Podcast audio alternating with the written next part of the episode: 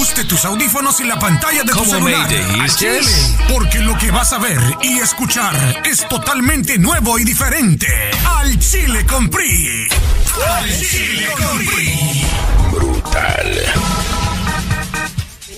Cuarto episodio, esto es Al Chile con PRI y bueno, el día de hoy me acompañan dos bellísimas mujeres porque tenemos un tema como siempre súper interesante y vamos a hablar de la sexualidad para la mujer y sus diferentes etapas. Voy a darle la bienvenida a Raquel Mora y a Liz Vargas. ¿Cómo están chicas bellas? Muy bien, gracias. Feliz, feliz de estar aquí en el cuarto segmento con un tema bastante interesante para todos.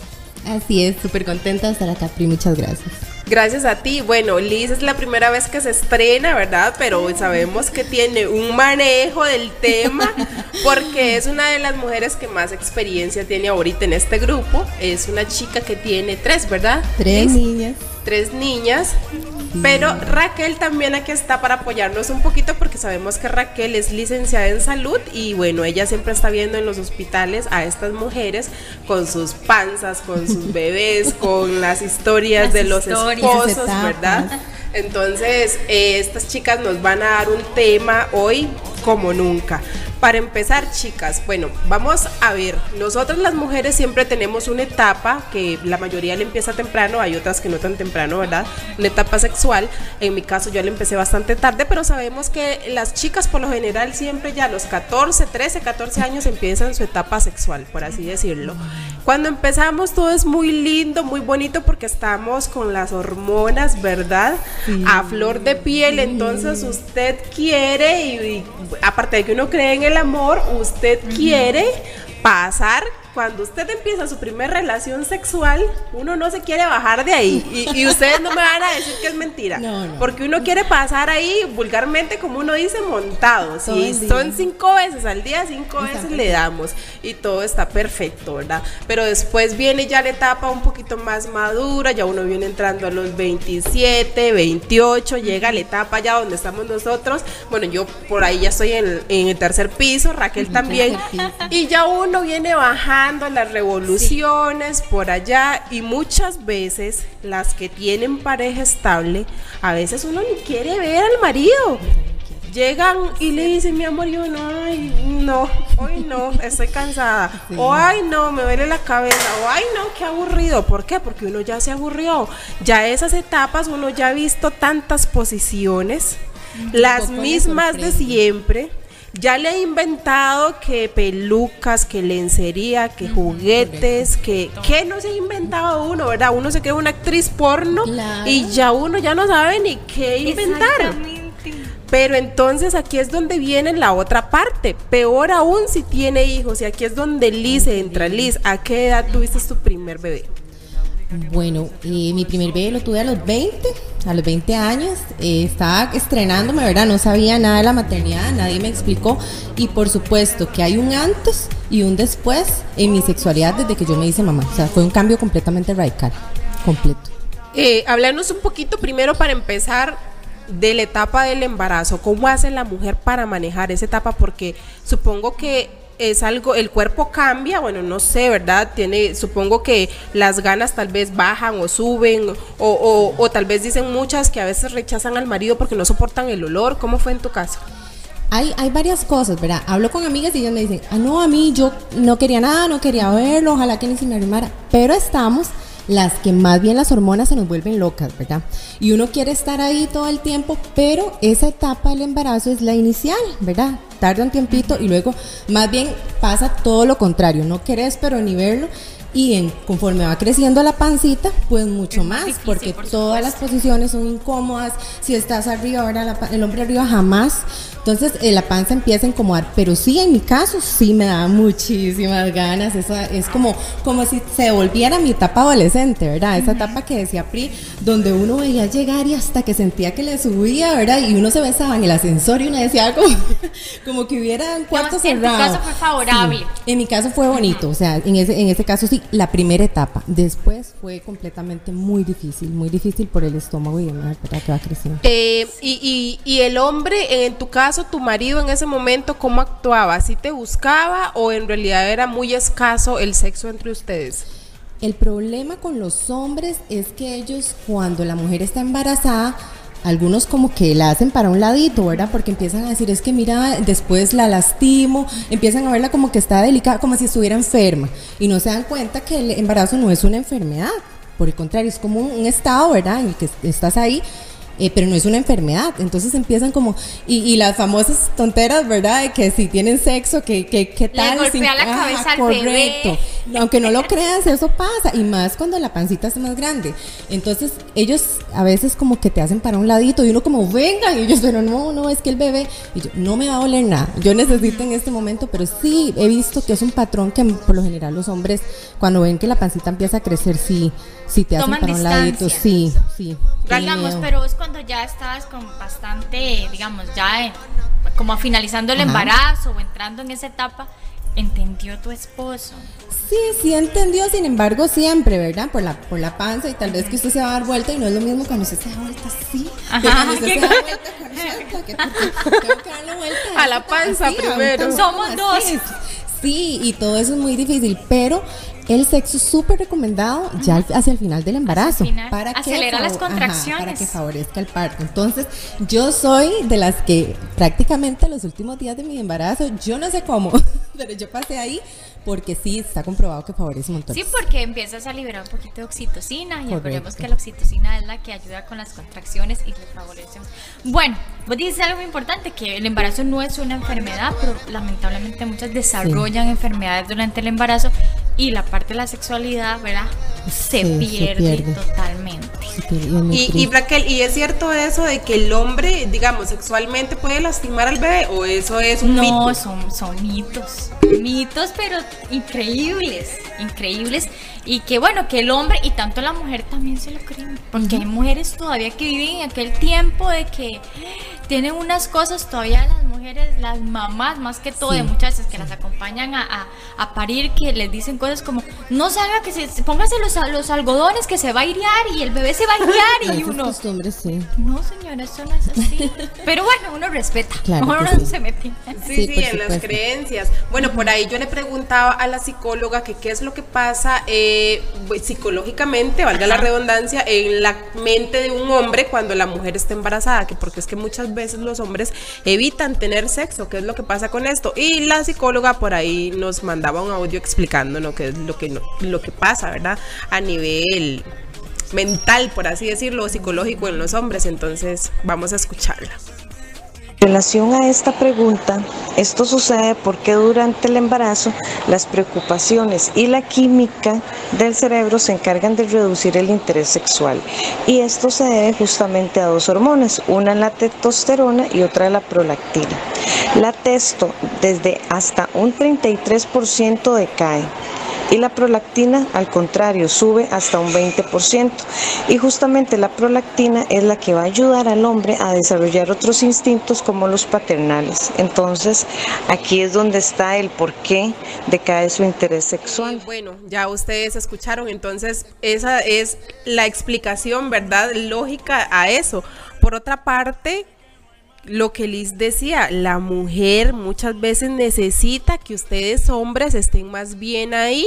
Muchas veces los hombres es la etapa en que más infieles son. ¿Por qué? Por lo mismo, porque si no sienten deseo por la esposa, pues me voy a buscar a otra porque yo sí tengo necesidades. sabes, Pri, que hay un detalle muy importante en la etapa del embarazo y yo creo que nos afecta a todas las mujeres porque tengo muchas amigas y en mi caso también, cuando empezamos a subir de peso, la ropa ya no nos queda y el cóctel de emociones nos empieza a hacer, te ves fea, te ves gorda, se te está echando el pie y ya no nos sentimos sexys, ¿verdad?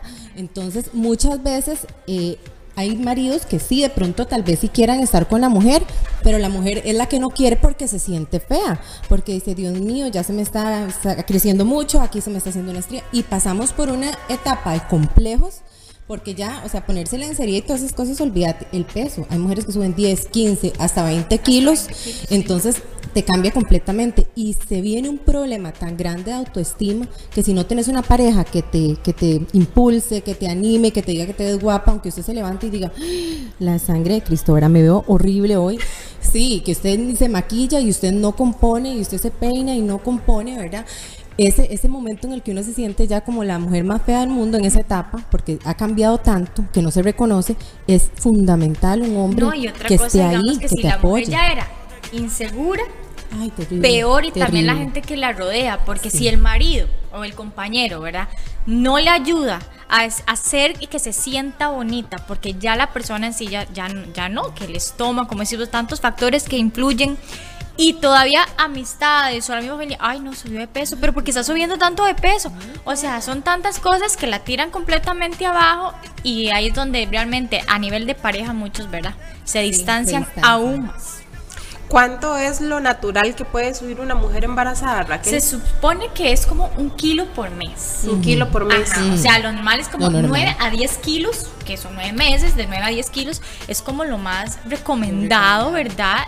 Que una, pero hay personas que de verdad, dependiente como les dé el embarazo, porque pueden empezar con presión alta, diabetes, un montón de cosas, ¿verdad? Lo gestacional. 20, 25 kilos, 30 kilos han llegado. A veces la obesidad es impresionante. Cuando llega la señora, no es el bebé, ni el líquido, ni la placenta. Es ella la que realmente está ajá, con kilos, kilos de más. Y mira qué interesante porque a veces creemos que solo nosotras, ¿verdad? Nos sucede y lo vemos inclusive en cantantes famosas, Cristina Aguilera y otras que quedaron embarazadas. Y es un, un antes y un después, ¿verdad? Que les tomó mucho tiempo. Estábamos viendo el caso de, de, de Adamari también, ¿verdad? Ella es, es- es gordita, ahora comenzó a bajar. Qué interesante que no solamente, porque a veces vamos y decimos, soy solo yo, esto me pasa solo a mí, y no, eso le pasa a cualquier persona. No sabemos la- cómo va a reaccionar. Porque hay, hay muchachas o inclusive señoras que han tenido 3, 4. Yo conocí una señora, gesta 10, o sea, 10 partos vaginales súper flaca. Un cuerpazo. Y ni una estría, divina. O sea, sí se había un, un envejecimiento Por prematuro supuesto. porque 10 hijos son 10 hijos, ¿verdad? Claro. Y todo de forma natural, pero ella delgada, entonces yo creo que la genética ahí este, También. también. juega un papel Un muy papel. importante. ¿Qué hay de cierto es que una mujer por cada hijo envejece 10 años, Raquel? Mm, de ahí es que eso depende. Sí. Depende el estilo de vida que lleve la Sucede. persona, la ayuda que tenga, la autoestima que tenga la persona, porque como te digo, si yo he conocido gente, digamos, de mi edad, del tercer piso, que realmente tiene uno o dos hijos y vos las ves muy, muy completamente más, más avejentadas, Más como dice uno, pero también tiene un estilo de vida eh, muy diferente a uno, digamos, más prioridad, mucho trabajo, tal vez son mujeres que han tenido que sacar a sus hijos sola, Sí. que no tuvieron ayuda y nada, que tenían que trabajar 24 horas para ver cómo, ¿verdad?, sostenían a su familia, su casa, eh, tal vez deudas y cosas así, y los hijos, y lamentablemente por ahí va. Sí, eh, bueno, por otro lado, eh, Adri, vos ahora nos comentabas que en el caso tuyo, pues vos hablas con tus amistades y a veces se dan unas conversaciones de que sexualmente a veces ustedes se sienten incómodas por todas las cicatrices que van dejando los hijos ah, con el tiempo, ¿verdad? Terrible. Eh, bueno, yo me he hecho amante de Shane últimamente, ¿verdad? Entonces, hasta hace poquito comencé a comprar ropa otra vez porque yo tuve mi primera hija normal, súper bonita, ¿verdad? La segunda igual. Yo a los 40 días estaba en traje de baño en, Manuel Antonio. Mi tercera hija vino y me cambió la vida porque en el embarazo, lo que decías vos, desarrollé diabetes gestacional, tiroides y subí 30 kilos. Eh, me cambiaban los medicamentos, no se sabía y quedé todavía con un sobrepeso. Ahorita, en este momento, tengo como 17 kilos de más, pero eran más. Y me ha costado, he ido con doctores, mira, he gastado dinero, me metí a una clínica súper buena, al gimnasio entrenaba y ves que no bajas hasta que te haces examen, es que te tenés problemas de tiroides. Y inclusive me dio premenopausia, o sea, fue como que la niña vino y verdad. Entonces cuando yo eh, me paraba frente al espejo, igual ya con mis otras hijas, uno ve las, las marcas de la maternidad que en, en el abdomen y demás, ahora yo me paraba frente al espejo y yo decía, santo Dios, ¿verdad? Aquí se me sale, aquí soy gordita, ¿qué voy a hacer yo? Y mira, ha sido un trabajo porque he tenido que ir donde la psicóloga, ¿verdad? Emocionalmente ir tratando para yo animarme. Me he mandado a traer lencería y he vuelto, a pesar de mi peso en este momento y otras cosas, a recuperar esa mujer porque yo la tenía por allá. Yo decía, no, yo cómo me voy a poner eso. Mira, un traje de baño, hace poco fui a Cancún, ahora en mayo, y yo decía, yo un traje de baño no me lo pongo. Pero sin embargo, con el apoyo de mi pareja, mira, póngaselo, se ve divina. He comenzado otra vez a retomar A esa parte, la sexual, vez. porque me ha costado los dos años que tiene mi hija de verme en el espejo y decir no. Y ahora, como te digo, he comprado lencería, he comprado pijamitas sexys y ahí voy súper contenta. Lo importante es que eso se motiva. Sí, por supuesto. Yo, yo soy mi mayor fan y yo sé que hago eh, la milla extra y son tres, ¿verdad? Tres en etapas diferentes. Eh, por ejemplo, ahora mi hija está ya en la adolescencia, tiene 11 años, pero ella es muy madura. Y entonces se acuesta tardísimo y ya nosotros como a las 10 hay que estar asomados por la rendija a ver si tiene la luz del cuarto prendida porque si no, también los chiquillos, ¿verdad? Que escuchan y que y es otro tema que hablamos las mamás. La sexualidad no solamente es el bebé que llora a las 3 de la mañana y uno está ahí y tiene que parar y otro irlo a juntar, no. Es también cuando crecen y ya ellos cualquier sonido en la noche raro o, o prenden el tele, que raro mis papás viendo tele a las 11 de la noche, ¿verdad? Y es todo es un proceso, es muy difícil, la verdad es que sí es complejo. Claro que sí, yo recuerdo, bueno, nosotros crecimos en un hogar que éramos muchos y mis papás pues eran de un nivel económico muy bajo, entonces nosotros vivíamos en realidad como apuñaditos, por así decirlo. Y yo a veces ya ahora adulta me pregunto, ¿en qué momento mis papás tenían sexo? ¿Cómo hicieron para crear ocho mocosos y yo nunca en la vida los vi, pero ni darse un beso? Más uno llegaba a las horas de la noche por mí con usted. Típico, típico del chiquito, ¿verdad? Meterse en medio. Qué complejo. Bueno, yo con mi hija, yo gracias a Dios tengo una casa bastante grande y, y hay un pasillo de diferencia y ella está allá. Y aún así, yo tengo que asegurarme que esté dormida. Yo le digo, eh, vaya, fíjese, vamos a asomarnos porque a mí me da vergüenza, me daría mucha pena en eso sí. Que verdad, que ella, ella no, ella es súper madura, más bien ella nos vacila. Dice, sí, yo sé que hoy quieren que me acueste temprano porque van a tener una noche romántica, ¿verdad? Ella es muy, ella ya está grande, ella lo ve todo tal cual. Sin embargo, nosotros nos cuidamos un montón. Y sí, eso que decía Pri era un tema, porque en el caso mío, yo sí tuve que pasar ahí como situaciones medio incómodas, ¿verdad? Y ahora que yo lo pienso, yo digo, qué pecado, los papás de uno, porque, y las mamás de uno no tuvieron esa etapa como uno, que se pone por lo menos una ropa sexy. ¿Cómo se va a poner ropa sexy? Unos papás que están con, con ocho chiquitos en la cama. Exacto, exacto. Y ese- esos temas no eran como Dios guarde. Dios guarde la ropa que ahora, ¿verdad? Hay tanta de, de, de usted buscar de lencerías que esto, que lo otro. Cosas para sentirse bonito, sexy y también para el, para el marido. Antes no. No, Pri, y mira lo que vos dijiste al inicio, el tema de que uno ahora en pareja a veces se cansó hasta de ser la estrella porno y poner sexy. Qué vida más difícil tenían las mujeres en su sexualidad hace años cuando no tenían las herramientas que tenemos nosotras hoy, sea como sea. Creo que antes era solamente reproducción. Sí, La mujer, ya. ajá, es, era sí, objeto de reproducción. Hasta con ropa, creo yo que lo hacían. ropa. Se subían la- mi exactamente. abuela decía, mi abuela decía, me hacía una gracia porque decía, uno en la noche, el marido la tocaba y uno se, se- se hacía para la afuerita, ¿verdad? Y el chiquillo dormido. Y entonces uno se levantaba, él, uno sabía que se tenía que acostar sin calzones. Ese día, eso sí lo sabía uno. Uno se subía la bata. O sea, cuando le tocaba. y ya- sí, ella sabía cuándo le tocaba porque había que subirse de la bata y ya se acostaba sin calzones, ¿verdad? Entonces ya el abuelo ya sabía. Y era, te embarazo y sale el embarazo y al mes otro chiquito y en cuarentena y ahí iba. Entonces. Como no escopeta sé. de hacienda Sí. pasaban. Es, literal así pasaba. Triste. Qué triste, qué triste porque no había tampoco esa, esa forma, digamos, de empezar una relación sexual, ¿verdad? Que besos, caricias, o, o lo que sea, fogoso, juguemos, o cosas así. y yo creo que difícilmente una mujer llegaba a tener un orgasmo No, en esa situación. Creo que, no. creo que hoy día todavía hay mujeres que no han llegado Al a orgasmo. tener un orgasmo. Lo vemos en O sea, realmente es un tema que todavía las mujeres, ay no, Dios guarde, piensan que tienen que satisfacer el hombre, hombre, que el hombre llegue y, y, y eyacule ya, y ahí se termina. Se o el hombre piensa que es así, que, pero es que también el hombre, yo creo que hay muchos hombres que también no saben No cómo saben. llegarle a la mujer, porque hay muchas mujeres que hoy día todavía no se conocen. No. Y es muy lamentable porque Es hasta les da miedo decir, yo me masturbo o yo me toco. Claro, jamás. ¿Cómo se baña? A veces, ¿verdad? Yo, Sí. Entonces, que usted no se, no se toca cuando se baña? supuesto. Porque se tiene que bañar, se tiene Claro que, que sí. asear esas partes de hasta adentro. Entonces. ¿cómo, ¿cómo harán? Y hay mujeres que hoy día, yo creo que hasta ni eso, ¿verdad? Un buen higiene por lo mismo, por el tabú, por, De por no el- la tocarse moral, ahí. o cómo, cómo piensa la gente, o cómo me criaron. ¿No? Y es que vemos parejas, yo hablo mucho con mis amigas estos temas porque al yo ser mamá, ¿verdad? Eh, nosotras lo conversamos, tengo mi grupo de amigas y tengo amigas a estas alturas del partido que tienen 10 años de casadas, me dicen, Liz, yo todavía apago la luz para tener relaciones.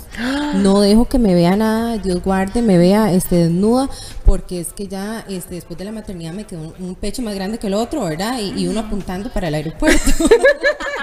Uno apunta para el aeropuerto y el otro para San José, o sea, completamente diferentes y qué vergüenza, el trasero se me cayó.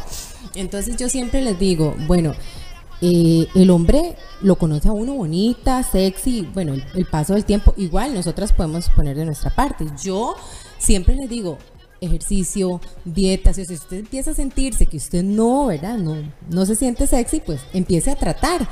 Pero pienso que en el amor, en el amor también, o sea, no podemos tampoco em, privarnos de esa etapa o decir, es que me veo fea y todo, porque el hombre también tiene que vivirlo con nosotros y tiene que entender que no nos podemos ver igual a los 32, por ejemplo, que tengo yo con tres hijas que cuando tenía 20. Entonces el cuerpo me va a cambiar, tenga hijos o no, igual, este, que el colágeno, ahora que Ah, allá. Entonces me cambiar. va a cambiar. Y no solo la, mujer, confianza. el hombre, El hombre también, también. va a El cambiar. cambia, pero el él hombre quiere tener una mujer perdonan. 90, Sí. 60, 90 y él panza. leña. Exacto, él Y uno una dice-.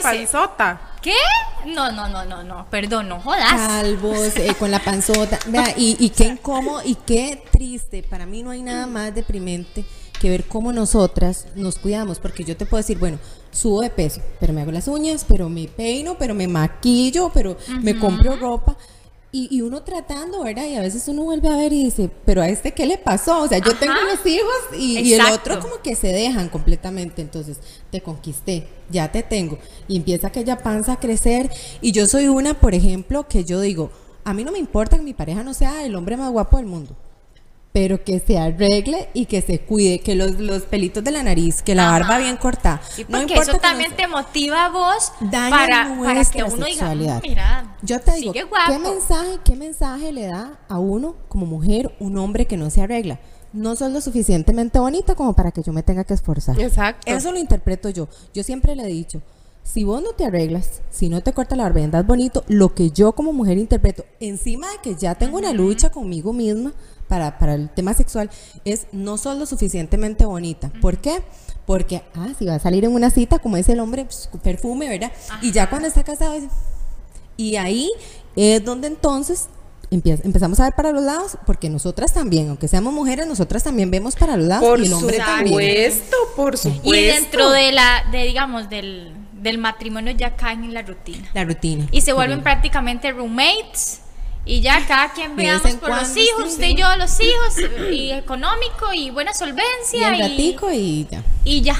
Y el ratico es, muy triste. Empieza la parte de las infidelidades y todo eso. Y sí, bueno, y la sexualidad, ni qué hablar, Cambia, cambia completamente. Eh, aquí quiero acotar algo. Bueno, eh, hablando de esa parte, muchas veces las infidelidades se dan porque precisamente el hombre no se esfuerza lo suficiente. Como vos decís, ya te tuve, no me arreglo tanto, ni tan siquiera me pongo perfume. Yo he tenido que pelear actualmente con mi pareja muchas veces porque a mí me encanta sentir un olor rico. y no sé. Y entonces a veces se baña y vamos a, a- a- al- a Al la acto, sexualidad, al acto. acto, y yo, o sea, no te pusiste perfume tan siquiera para mí. Y entonces se queda como, Pero estamos ¿por en la qué? casa. Pero estamos en la casa. Y yo, me clásico. vale, o sea, yo necesito sentir Sí, el porque es perfume. una- Es un afrodisíaco. es un afrodisíaco. A más ganas. Exactamente. Con más ganas. Exactamente, entonces es- son cosas que los hombres tienen que tener en cuenta. Entonces, si usted ve que el hombre no le pone tantas ganas y que por allá ya solo de cucharita, ni tan siquiera baja al pozo, Sí. ni, ni, ni besos, ni caricias, y solo chuculum, ¿verdad? Y ya me vine y chao. Usted obviamente va a decir, qué pereza, yo necesito un hombre que me haga sentir deseada, que me agarre, me revuelque, me dé vueltas, me ponga, me haga, me- esas son las cosas que uno quiere. Exactamente. Ese es mi, plei- mi pleito actual también. Yo peleo mucho eso con mi pareja porque él él es completamente opuesto a mí. Él es el mejor esposo, papá y todo. Pero él es opuesto a mí. Es que él me dice, no es que eso es em, como ser muy superficial. Él solo tiene tres pantalones y tres camisas. Y, él, y, y puede. Sin embargo, él dice, es que ¿para qué? Con eso es suficiente. Entonces vamos a salir, ¿verdad? Y yo aquella, aquel pelo y las uñas. Y lo vuelvo a ver y yo, ay, pero póngase otra cosa, mire que hay que salir bonito. Y, y lo que decía Pri también me pasa, que tal vez llega la hora de, de la hora y yo le digo, mira, este fin de semana vamos a ir a comer a tal lado y en la noche una cita romántica. Y llega el día y no se ha cortado el pelo, no se ha cortado la barba. Desmotiva ya. Completamente. Y llega a la, hora de la hora y no se ha echado perfume. Exactamente. Y yo digo, Digamos, en el caso tuyo, que, que Es estás peor. eh, ya una familia, es, así, es terrible.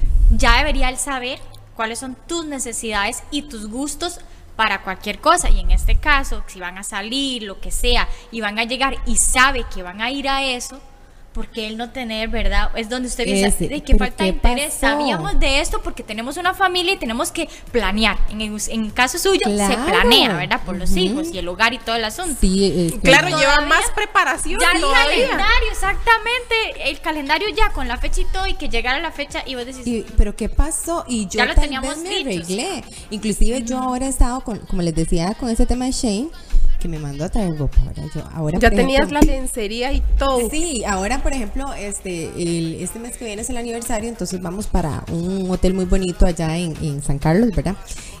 Que hace Liz, desde ya chiquillas, yo tengo ya la lencería pedida, ya yo me imaginé en ese jacuzzi, con- a, a pesar de mi- del, del peso extra y todo, no me importa, yo ya No, me es lo de menos. Divina con este rabo que el señor Me imagino puso, que su esposo tampoco tiene el peso con el que ustedes se conocieron. No, no, ¿Me eh, por supuesto todo cambia. Sin embargo, que es que a ellos el- es como que la sociedad les perdona más. Sí, o yo sí, no sí. sé o, o qué, pero yo me yo trato de que si ese momento va a llegar, ese aniversario va a llegar, yo tengo que ir divina, yo mira qué vestido me pongo, que, que eso, porque hasta ahorita, ¿verdad? Es un proceso que ya dos años, como les digo, hasta ahorita estoy como volviendo, pero yo quiero verme divina. Y, y yo me pongo a pensar en ese momento y yo digo, ay, mejor no me hago ilusiones porque después me decepciono, ¿verdad? Entonces es muy difícil cuando ya estamos en esta rutina porque uno mujer es la que siempre trata de avivar la llama. Y, y cuando la sexualidad comienza a caer en una relación, somos nosotras las que nos echamos la culpa. El hombre nunca dice, es porque estoy panzón, es porque estoy feo, es porque estoy pelón, es porque no me corto la barba ni porque no me echo perfume. En cambio, la mujer ve la cosa fea y dice, ay Dios mío, seguro es que me estoy engordando, Ajá. seguro es que no me estoy arreglando. Es que Ya es- no le parezco atractiva. somos nosotras, nosotras mismas nos damos muy duros, somos muy, muy fuertes con nosotras mismas, empezamos a buscarnos en el espejo que nos ha cambiado porque el hombre ya no tiene interés y tal vez es un problema ya meramente de él y hacemos hasta lo imposible, como decía Pri, nos volvemos estrellas, ¿verdad? Ahí vemos videos, qué hago nuevo, qué cambio, cómo lo seduzco Exacto. y el hombre por allá, qué difícil porque nosotras nos echamos Es la que, culpa. como estábamos hablando antes de que iniciara el programa, que la sociedad le mete a la mujer un chip también de, de machismo.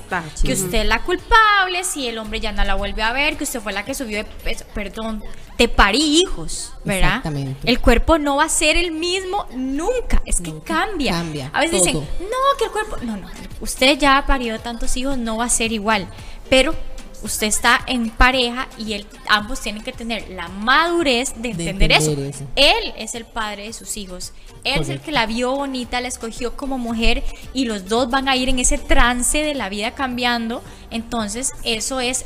Digamos, la, la sociedad siempre va a estar ahí machacando a la mujer Dándonos duro, muy duro. machacando a la mujer y lo que hablamos de algún tema que, que podemos tocar ahorita es de los temas tabú de que no que no debe hacer la mujer, ¿verdad?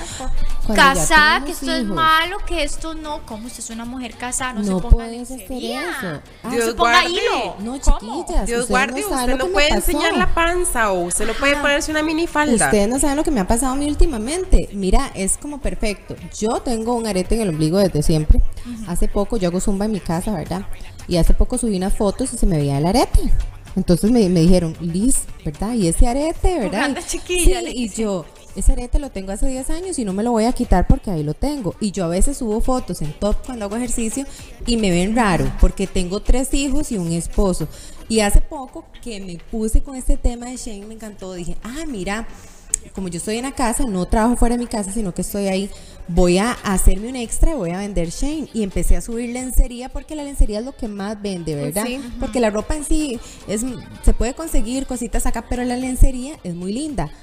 Mira, me han dado durísimo. Eh, eh, inclusive hasta mi mamá me dijo, es que como que subir esas fotos al estado. Yo, mami, nos casamos, pero tenemos que seguir conquistando al esposo todo el tiempo o a la pareja, o sea, no podemos dejar mismo, o a uno o a mismo, uno mismo. porque tuve amigas que me dijeron, pero es que yo no tengo pareja, muy lindo, y yo, cómpreselo entonces para usted, usted se lo compra, se lo mide en el espejo, se siente diva, se maquilla, se pone guapa y dice, en el momento que pueda lucírselo a alguien, se lo luzco, pero me lo luzco a Más mí bien la va a Pues yo, incentivar a buscar a alguien a quien lucírselo. Yo les digo, aunque ustedes estén solteras, tengan su lencería para ustedes mismas, pero me han dado muy duro por el hecho de ser mamá y de motivar a las demás a usar lencería. Y yo, qué, qué cosa más extraña, qué, qué ironía, ¿verdad?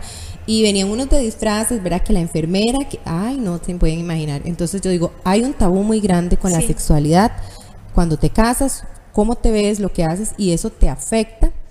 Eh, y entonces cuando el hombre vuelve a ver para los lados, por lo general ve mujeres que están solteras, que están Ajá. como cuando te conoció, Ajá. todavía libres, sin todo ese montón de pudor y todo, y vuelve a sentirse atraído por eso. Y a veces dice, pero es que usted era así.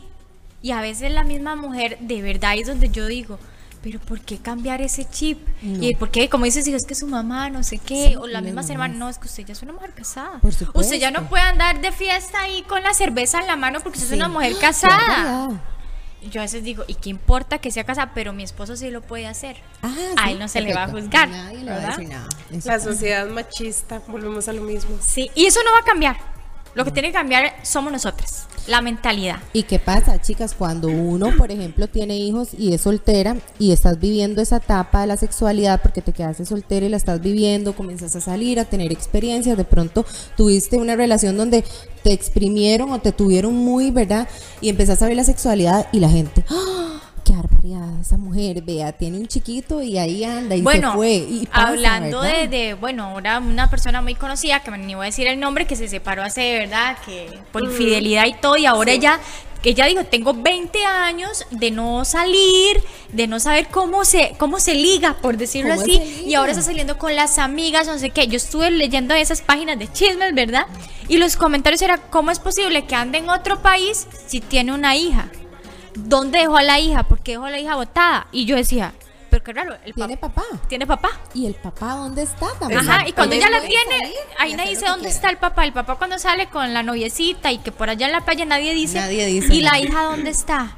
¿Qué estará También ese es otro tema que la mujer tiene que entender que, o sea, la sociedad tiene que entender que tiene, aunque estén separados, tiene mamá y papá. Y la mujer tiene derecho, si está soltera, de, de hacer su vida, de salir, salir en nuevas citas. exacto, Y de tener una vida se- sexual activa, Activa. aunque tenga una hija o varios hijos, lo que No, sea. y un- una cosa muy importante que la psicóloga me lo recomendó inclusive, yo le había comentado de hecho a Pri que me recomendara lugarcitos, porque yo le dije, mira, es que yo a veces me siento como muy, muy normal, y me dice, Liz, ¿cómo te sentís vos cuando te maquillas y todo a pesar de que, de que tienes, bueno, el sobrepeso, ¿verdad? Que, tiene, que dices que tienes yo, sexy.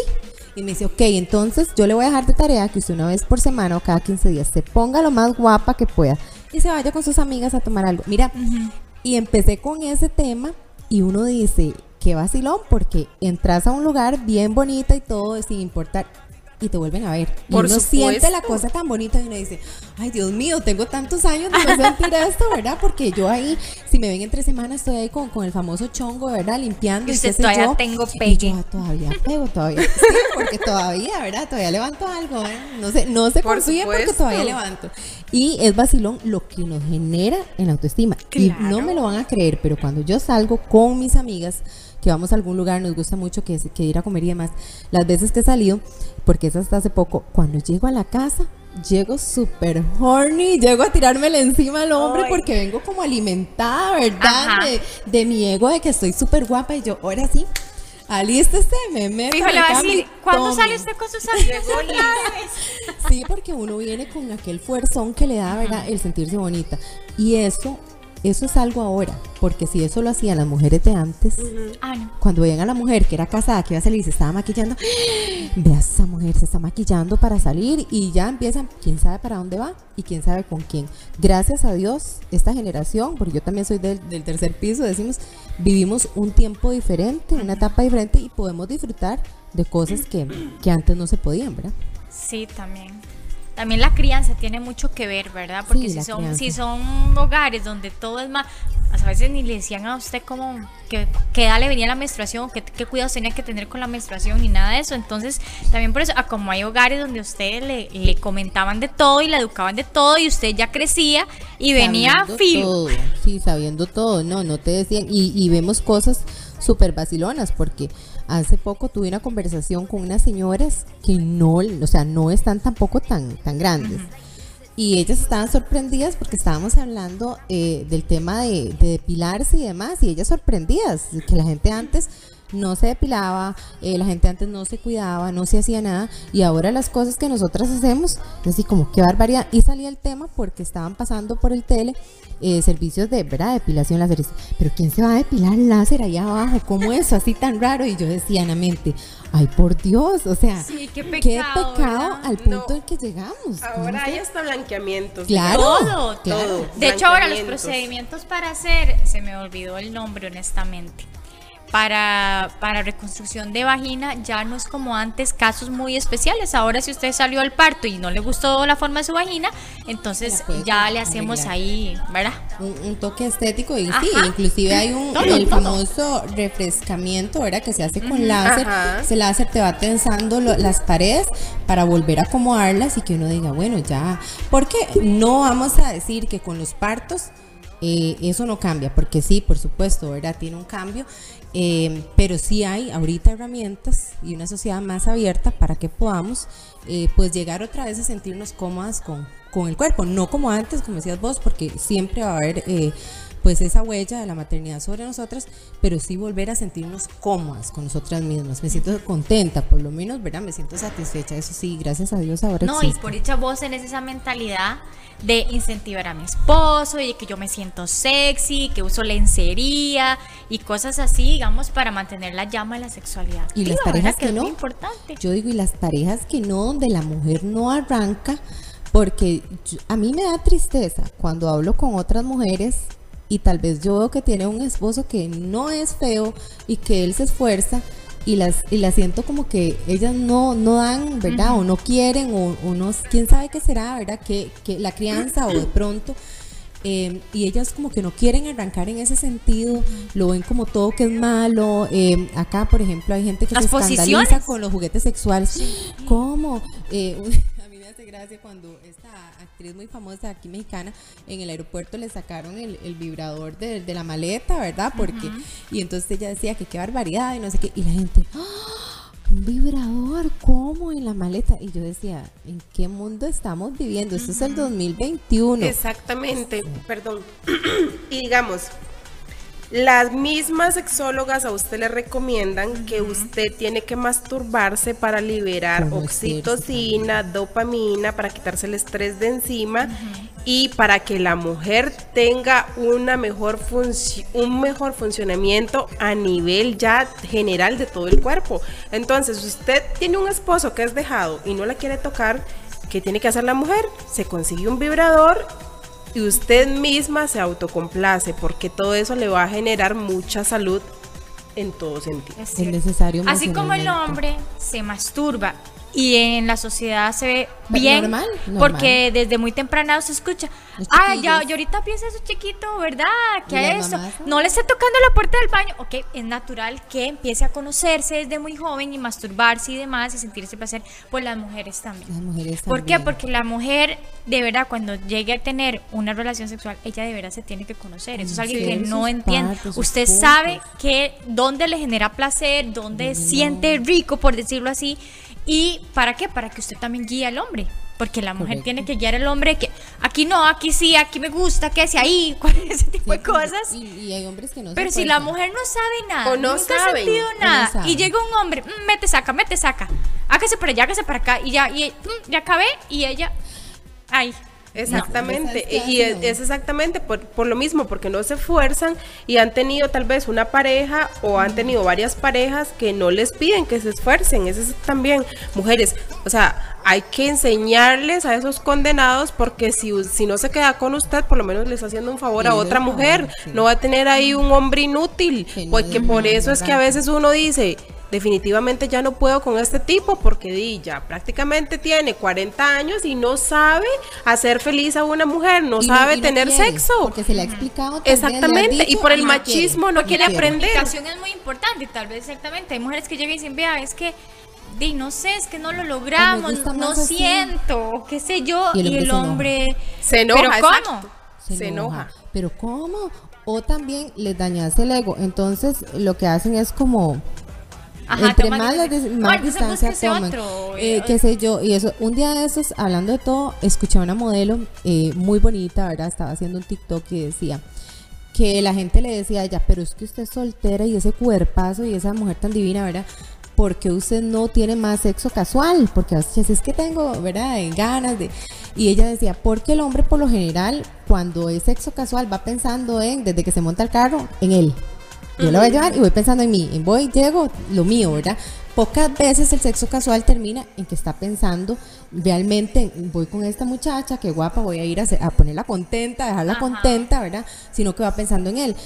Pero yo decía en la mente, sí, sí es cierto, eso sucede con las mujeres solteras, muy bonitas, o sea, sobra con quién, pero realmente una, un- una buena pareja, o sea, alguien que te vaya a complacer, pero no solamente eso, es triste, pero eso se extiende a las relaciones de pareja y al matrimonio, porque muchas veces el hombre piensa solo en él, no solamente es que el sexo casual, no, es que a veces desde que llegamos, eh, hoy es miércoles y hoy toca, porque la agenda dice y a las 10, con usted o sin usted, ¿verdad? Y llega el, el miércoles a las 10 y el hombre está pensando en lo mío, pero qué tanto piensa en la mujer. Entonces no, no se limita solamente a una relación casual, sino que se extiende. Yo pienso que ahí es donde es importante conocer bien a la pareja, darnos cuenta realmente con quién vamos a compartir la vida, porque si en poco tiempo no hemos logrado que ese hombre se interese en nosotras, se interese en conocernos, saque el día y le diga, mira, hoy quiero probar algo diferente, porque somos por lo general nosotras de hoy me disfrazo y ellos, él en la cama ahí con, la, con, la- con el boxer esperando, pero ¿a cuántas mujeres podemos decir, llegué y habían pétalos de rosa en la cama? Llegué la ella- Y muchas toda. veces uno, uno hace el esfuerzo y el tipo dice, no, es que no me gustó. Porque a mí me pasaba, a veces yo me pongo una peluca roja y me dicen, es que no, no te veías bien con esa peluca. y uno, ay, Y uno, no. Y solo sabían con esa cara. Estúpido. O sea, me esforcé comprando la peluca, la lencería y no te Ajá. gustó. pensando Exactamente. en cómo, cómo te iba a complacer. O a veces uno dice, bueno, tenemos rato de tener un- una sexualidad un poquito suave, romanticona. Hoy me voy a poner salvaje, ¿verdad? Hoy voy a tomar el mando yo y me voy a subir arriba, Y a- voy a hacer todo. Y llega el hombre, es que como que usted estuvo muy brusca anoche. Sí, sí, o no, porque porque estuvo así, si usted no es así. No, y otra cosa cambiar. que es un Jáleme tema que es otra otro tema es que cuántas mujeres, yo digo que todas, todas a nivel mundial han fingido alguna vez un orgasmo porque están aburridas en el acto Sí, de, ay no, ya termine Todas. rápido porque Todas, ya estoy obstinada. todas. Todas. La mujer que diga que no y el hombre nunca lo va a saber. No, nunca lo vas a lo vas No, ellas terminan como, ay, la hice Ay, la hice gritar". feliz Sí, y la mujer por uy, nunca más lo vuelvo a ver vida. Adiós, bloqueado. Qué bueno, bloqueado en la vida, en la vida. sí, Por sí. eso yo voy a decir, a mí no me gusta el sexo casual, porque yo digo, qué pereza invertir tiempo, Ajá, no, usted no, no. buscar su mejor outfit, el maquillaje, no el vale la pelo, pena. No.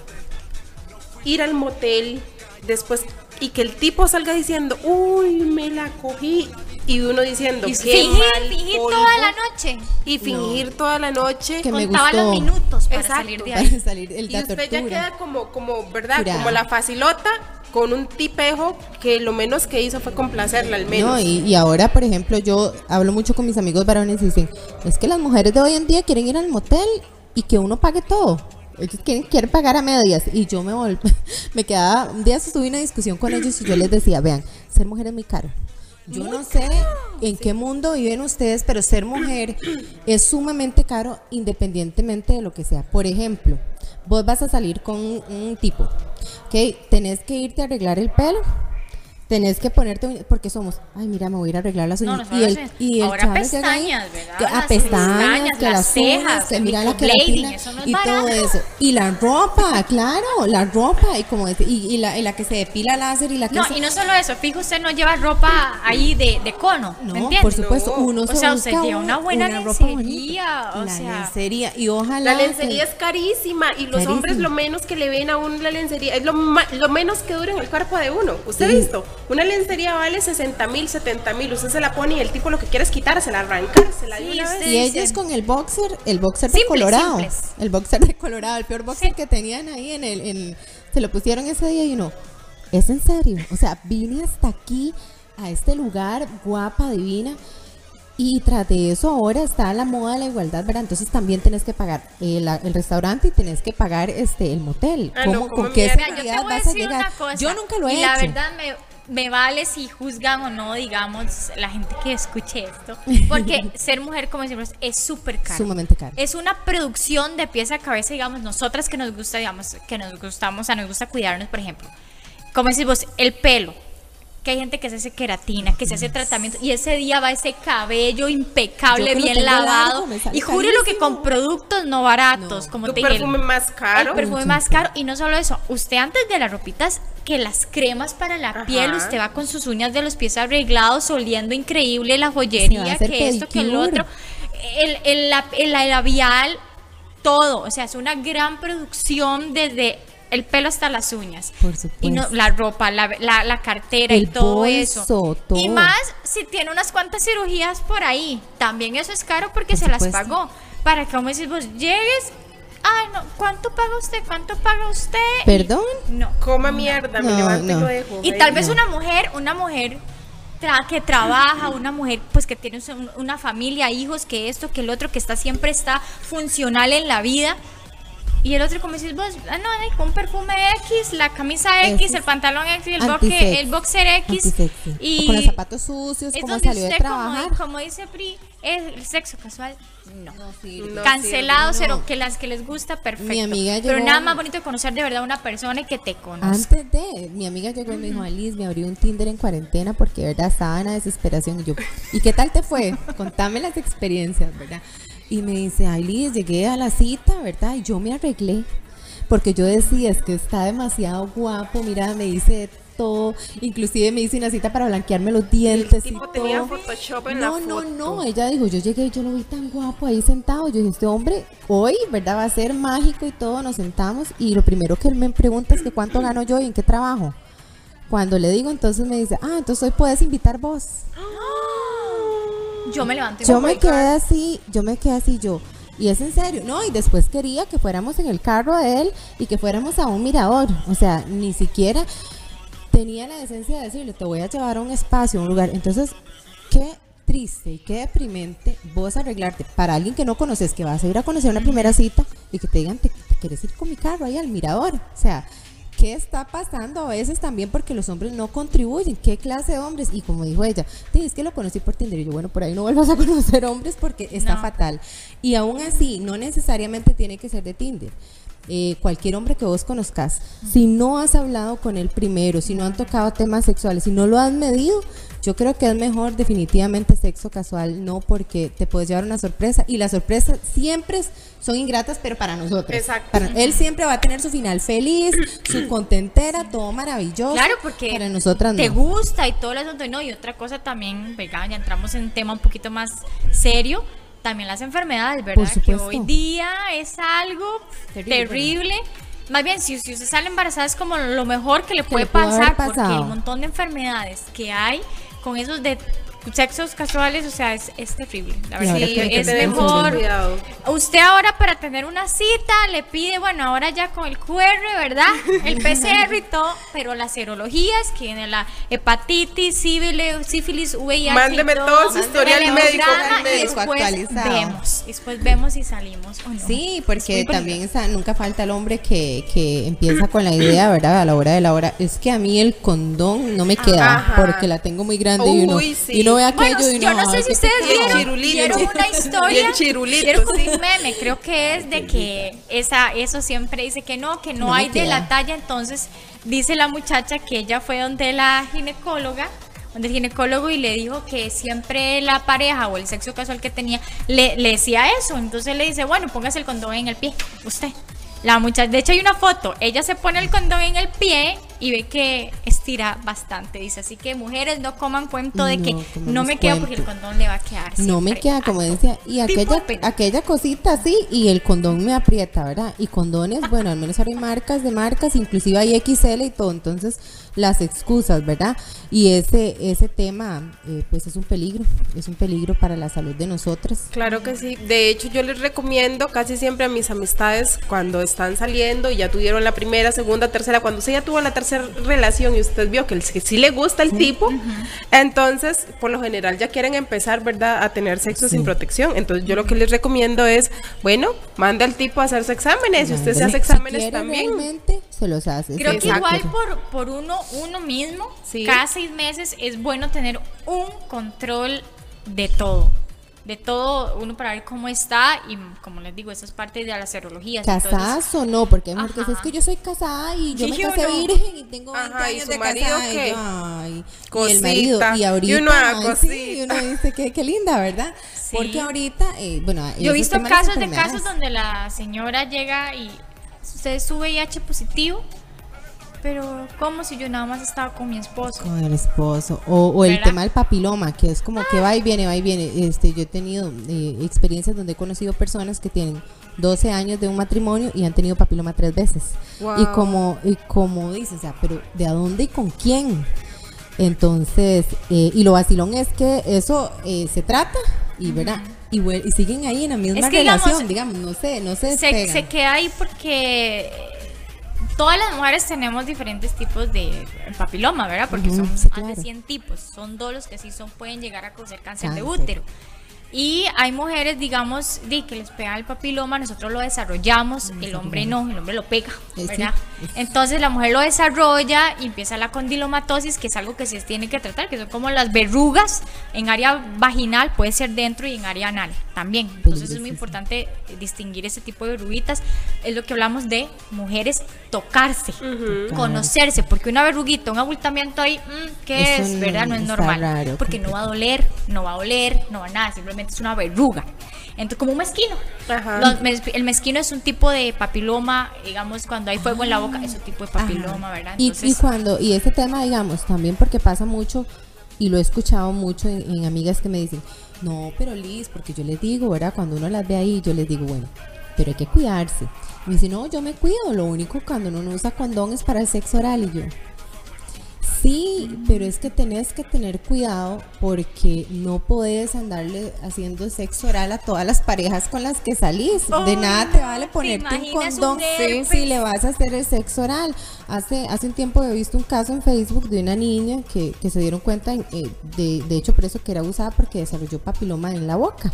Entonces ya tenía las verruguitas y, y, y por eso fue que se dieron cuenta del abuso sexual. Y yo me ponía a pensar y yo decía, qué tema más importante porque se nos ha educado a las mujeres, ¿verdad? Póngase, eh, planifique eh, el condón, pero hay otros temas que a veces no se hablan. Y un día le dije a una amiga, ¿y usted cuando sale, eh, usted tiene sexo oral con, con sus parejas?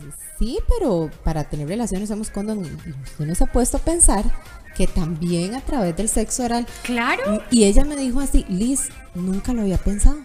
No porque no es un tema Porque que no se es un hable tema que se hable. Y si lo hablas, y si sos casada como yo, Dios guarda. guarde. Sí. ¿Por qué está hablando de eso? No, no, no. Las cosas como son. De es- el Eh, solo hecho ya así. mencionarlo, aunque la gente lo haga. Ay, está. Sí, porque eh, yo he tenido eh, también amigos que me han dicho, no, yo sí he sido infiel con mi esposa, pero yo me cuido, yo me pongo condón. O sea, y yo, y les hace sexo oral a Ajá. ellas y me dice, sí, pero, pero me pongo condón. Y yo, es lo mismo, si sos infiel, te pusiste todo el condón que querás. Pero primero le hiciste ¿Y sexo oral, boca? ella te hizo sexo oral a vos, luego se besaron y luego te pusiste un condón. Ahí solo estás evitando un embarazo. Pero lo demás, o sea, estás compartiendo un montón. Y de ahí yo creo que de esa falta de conciencia, educación, es donde vienen eh, las enfermedades. Porque yo tuve parejas este, cuando estuve sola y, y a veces desde el primer momento que te quitan, dijo el PRI, te arrancan la lencería, ya quieren ir para abajo y yo. pero nos conocemos tal vez hace poco, porque es claro que sí, como toda mujer he tenido sexo casual y qué sé yo, o con, o con una persona que tal vez ahí no, no, no, no es que tenga un montón de tiempo de salir y yo digo, pero es muy rápido, o sea, de una vez querés bajar por allá, no, no me conoces, no sabes si yo tengo algo, no sabes si qué tal llegue por ahí abajo y, una verruga, qué sé yo, o sea, no puedes verlo hasta que estés ahí. Entonces, qué importante y otra cosa que es muy, muy interesante, que un día escuchaba hablar una, una sexóloga, decía, ¿cuántas de nosotras antes de tener relaciones con un hombre le revisamos el miembro? Yo, ¿eh? Yo. La cabeza, ahí, ahí, estamos. Ahí cuerpo. tenemos una persona que, que, que lo utiliza, porque la mayoría vamos a lo que venimos. Y yo tengo eh, también esa costumbre, yo me quedo viendo, analizo. Sí, porque eso, y no solamente eso, sino la parte de cómo huele, porque hay, hay hombres, ¿verdad?, que no, no son eh, limpios consigo mismos. Y yo prefiero, le soy sincera, eh, no es mi caso porque ahorita pues tengo mi pareja estable, pero si yo tuviera que volver a, a- a ese mundo, ¿verdad? De, de la soltería y demás, eh, si yo siento que el hombre no, eh, no se cuida y no, me pongo No la ropa y me voy. higiene. No, me pongo la ropa y me voy, ¿sabes por qué? Porque eso dice mucho de la persona. Por supuesto. hay que también. revisar y hay que ver y analizar el tema, porque de pronto no se le ve nada. Y me hace gracia porque las mujeres a veces obviamos detalles. Yo tengo una amiga que me decía, ay, salí con un hombre y olía horrible. Y yo, ¿y qué, Qué hiciste? asco. De no, le puse el condón y tuvimos ¡Qué relaciones. Y yo decía, no! pero ¿por qué no le dijiste? Mira, oles mal, eso O sea, te si huele, huele mal. mal, imagínense cómo puede estar eso ahí de sucio. ¿Qué podrá Claro. tener? Y me dice, no, Liz, yo, yo puse el condón, lo que hice fue que no anduve por ahí. Yo, mira, un mal olor no solamente es el tema del aseo personal, que eh, ya por ahí vamos malísimo. Porque si un hombre sabe que va a salir con vos, que, que estás invirtiendo y todo, te está dando la señal de que no le interesas, ¿verdad? Sino el tema de una enfermedad. Entonces, a veces las mujeres sienten pena de decir, bueno, es que ya estábamos en el motel y él estaba pagando, ¿y cómo le iba a decir? No, le decís que no. Por eso mi mamá siempre decía, cuando ustedes salgan con alguien, tienen que dar plata para el taxi porque se tienen que devolver. Por supuesto. Porque no podés eh, decir, no, es que ya estaba ahí, es que me sentí comprometida, porque eso es una costumbre, me sentí comprometida, no supe decirle que no. Entonces lo dejé. Es que me sentí mal, no, no, o sea, eh, eso es algo que yo a mis hijas, cuando ellos sean grandes, yo les voy a decir.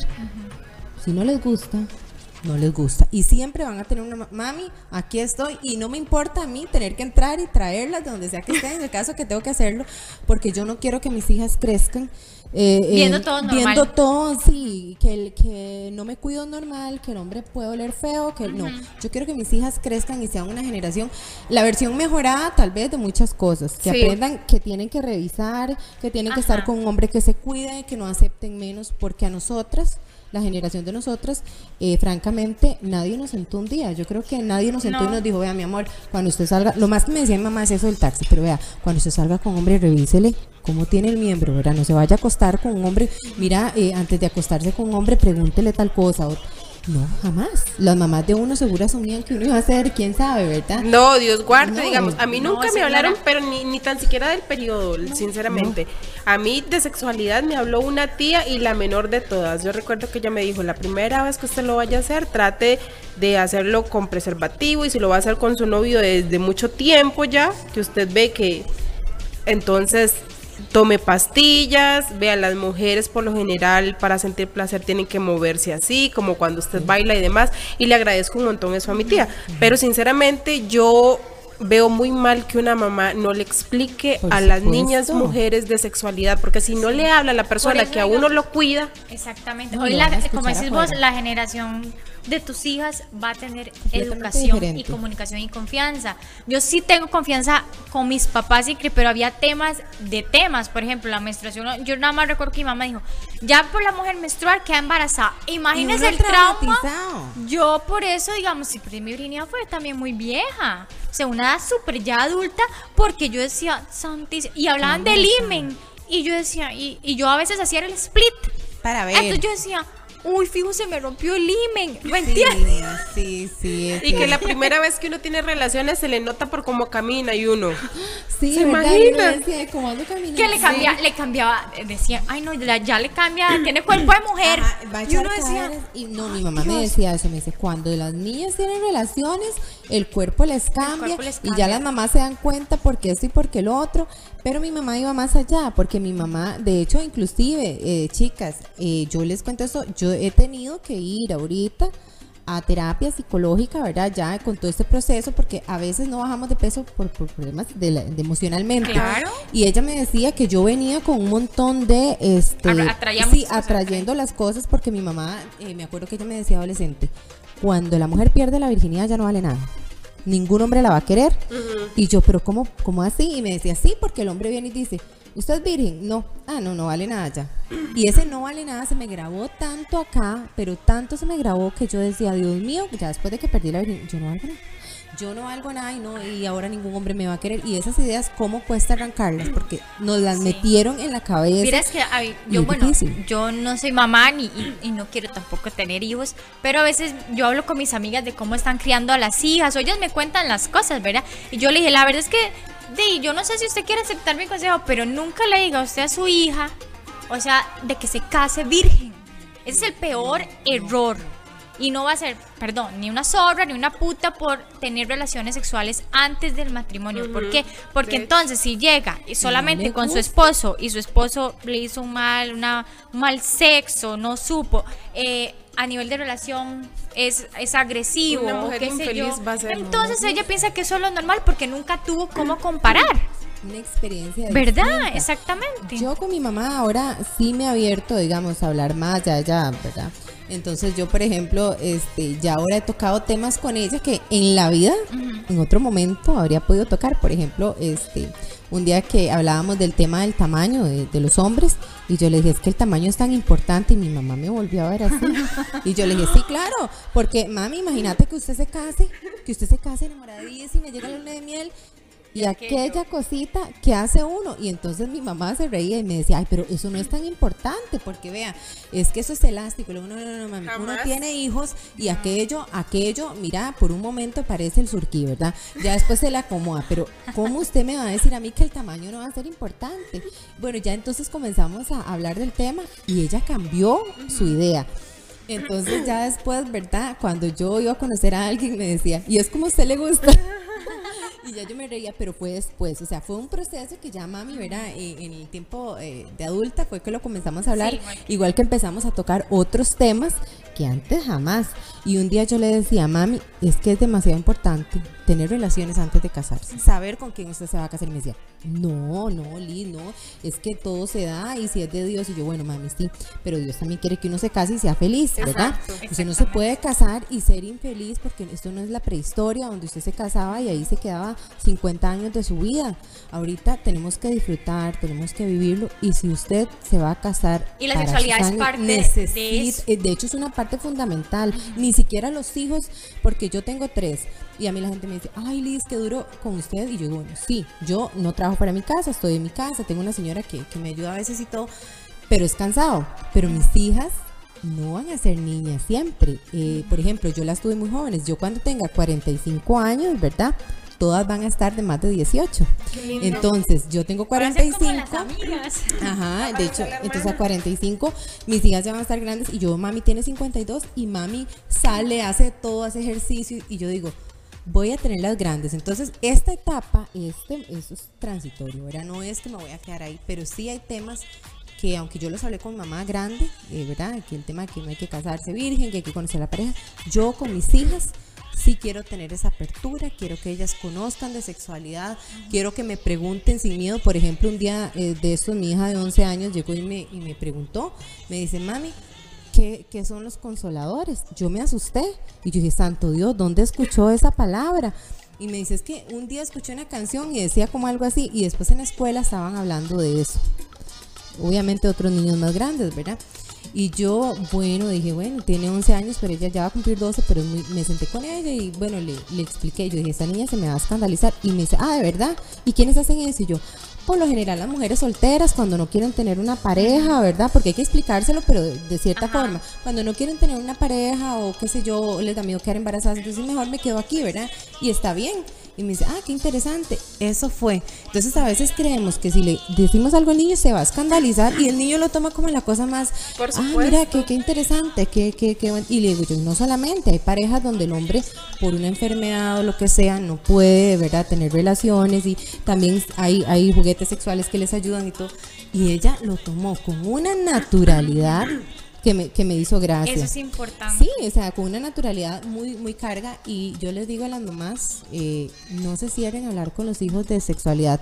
Y hay unas que dicen, es que apenas tiene 10, es que apenas tiene 11. ¿Cómo hago yo para saber cuándo es el momento? Bueno, imagínate. Cuando el si niño hay pregunta. niñas- si hay niños que menstruan de, de 9 años. La mía ya menstrua con 11, Ya, exactamente. imagínate. Entonces, ¿por qué un tema sí y un tema no? Es una niña, sí, es una niña de 9 años que menstruó, que no sabe lidiar con sus dolores, con sus síntomas, con la incomodidad Las de andar hormonas. una toalla, que no sabe si se mancha. Entonces, ese tema, porque ya por ese tema vienen un montón de temas más, porque su cuerpo va a ir cambiando y avanzando. Entonces, esos temas hoy día se tienen que Se tomar. tienen que la anticoncepción es fundamental. Tocarla hoy día de que si usted hombre no anda con condón, la mujer ándelo en su cartera. Los varones. La mujer no Yo tiene nada de malo que ande un escandalizan. condón en la cartera. Exacto, se escandalizan. Ve, digamos, yo cuando estaba soltera, ahora estoy en una relación de una pareja que tengo muchos años, pero cuando yo estaba soltera yo andaba con dones en mi billetera, siempre. Y se escandalizaban los tipos porque a veces salía el tipo con la típica hablada, es que no ando con dones, lo podemos hacer así. Yo, no, tranquilo, yo ando. Y él era como, porque usted anda con dones? Y yo, porque yo me cuido y yo me amo. Porque me. Y porque yo no sé con quién diablos vos has estado. Entonces, si yo no conozco tu historial médico, No. ¿qué te hace pensar a vos que yo me voy a acostar como sin condón?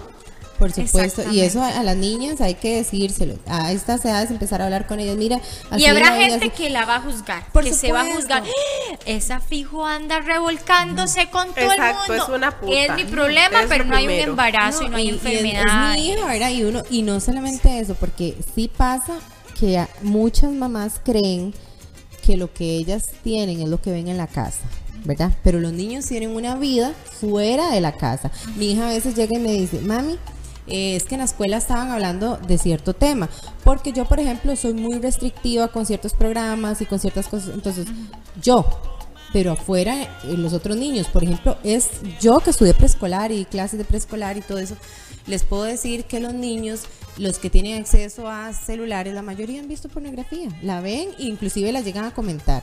Te lo digo porque yo a los 12 años, cuando yo estaba en sexto grado, tenía compañeras que en las computadoras de los hermanos se habían encontrado y vieras que un hombre le hacía así y todo el tema, ¿verdad?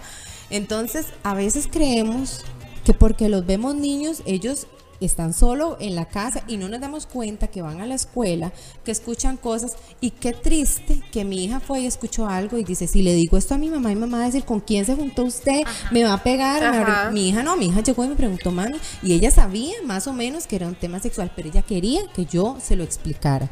Entonces, eso es muy importante. Mis amigas me dicen, Liz, ¿y cuándo usted sabe? ¿Cuándo usted tiene que hablar? Cuando ellos pregunten. O sea, deje que ellos mismos vayan preguntándole, pero porque no le tengan miedo. Mami, tal cosa, mi hija me ha preguntado, mami, ¿y cómo queda uno embarazado? ¿Y por qué tal cosa? ¿Y cuáles son las enfermedades? Entonces, porque en la escuela también se lo enseñan. Ellos están viendo todo Hoy lo que es enfermedades, que mire que esto, que lo otro. Entonces ella me ha hecho preguntas. Por ejemplo, hace un tiempo me había preguntado este, sobre que, ¿verdad? que si las mujeres teníamos eh, vagina, los hombres tenían pene, que cómo era ese, proceso. Entonces yo le dije, bueno, eh, vamos a explicárselo, pero todavía no, más adelante cuando usted, y de verdad, cuando ella creció un poquitito más, yo calculé más o menos, y bueno, ¿se acuerda que íbamos a hablar de un tema? Venga para explicarle. Eh, pero lo que usted no le explique a sus hijos, en sus palabras, afuera ellos lo van a preguntar.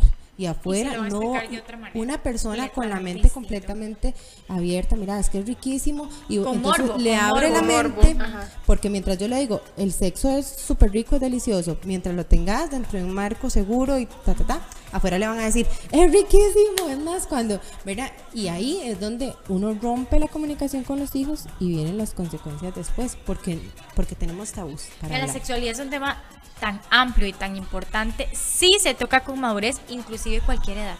Desde hasta un adulto mayor, porque hay tabúes de que ya los No adultos mayores no pueden. ¿Cómo que ustedes tienen sexo? ¿Me entiende? Entonces, me imagino que yo digo que mis papás tienen una sexualidad activa. Yo he conversado con mi mamá de sexualidad y como es entre uno más grande y por yo ser enfermera entendí muchas cosas también porque mis papás no me lo hablaron. Yo le digo a usted que yo honestamente, no me ignorante, pero yo pensé que los hijos nacían del ombligo, salían Ay, por el ombligo. Nunca, igual nunca tuve interés de pensar cómo, cómo se hacía una relación sexual, qué hacía el hombre, si el pene entraba a la vagina. Nunca me dio interés porque yo solo pensaba en jugar. Yo jugué hasta cierta edad ya grande, porque todo el mundo, digamos, donde yo crecí era como lo mismo, era muy sano. ¿Verdad? Y entonces uno no le daba la cabeza, no eran es- esos temas no eran de conversación ni en el colegio, ni en la escuela. Me acuerdo que en el colegio salió una compañera embarazada y nada más decía, va a tener un bebé. Nunca pensé, yo nada más decía, ella ya tiene relaciones sexuales, nunca me interesó saber. Pero el morbo no cómo. Ajá. sí. Entonces son temas que uno dice, bueno, la verdad yo, yo en eso digo que sí tuve como una crianza muy sana, pero muy ignorante. Cuando ya yo empiezo a estudiar salud, o sea, imagínense, Sí, en la universidad y empiezo a Abrir recibir, mente a darme cuenta cosas. de todo esto, empiezo a trabajar en un hospital en el área de maternidad y todo eso, bueno, fue como expandir no solamente, digamos, lo que es el conocimiento como mujer para mí, sino que también lo puedo, digamos, llevar a otras personas y entre esos puedo, digamos, a lo que es mi familia y en el caso de mi mamá, porque mi mamá nunca se sentó conmigo. No, ellos no y entonces hoy día tengo una relación muy bonita de comunicación de temas de sexualidad con mi papá y con mi mamá, con ambos.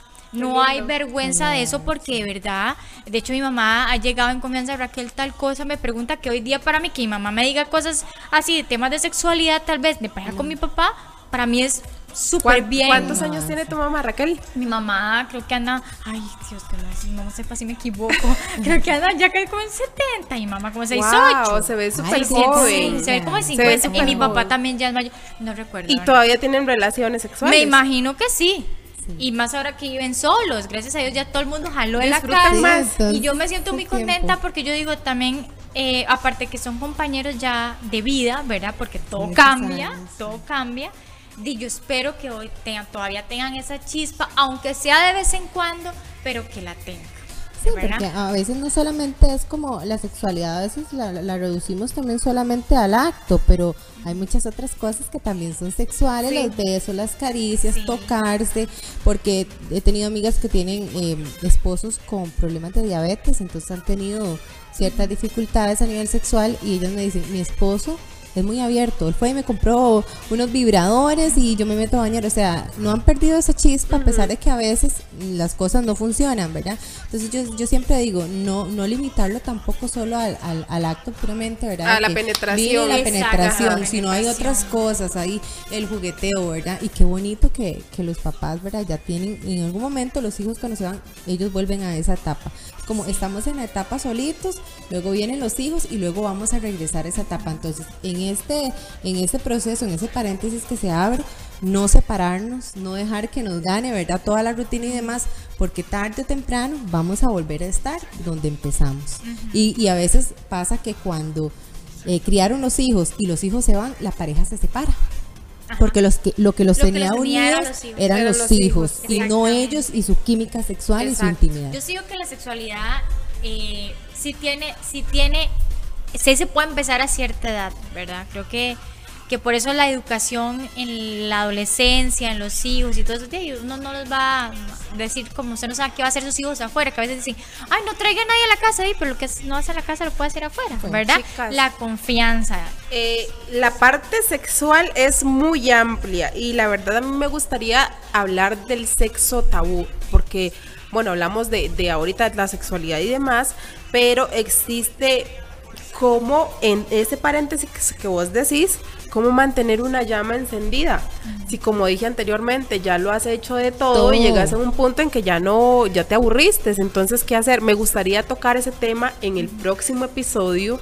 Yo ya las vi que están muy emocionadas. La lengua, la lengua, la lengua. Vamos a tener pero ya extendimos mucho el episodio del día de hoy, entonces vamos a tener una segunda parte hablando del sexo tabú.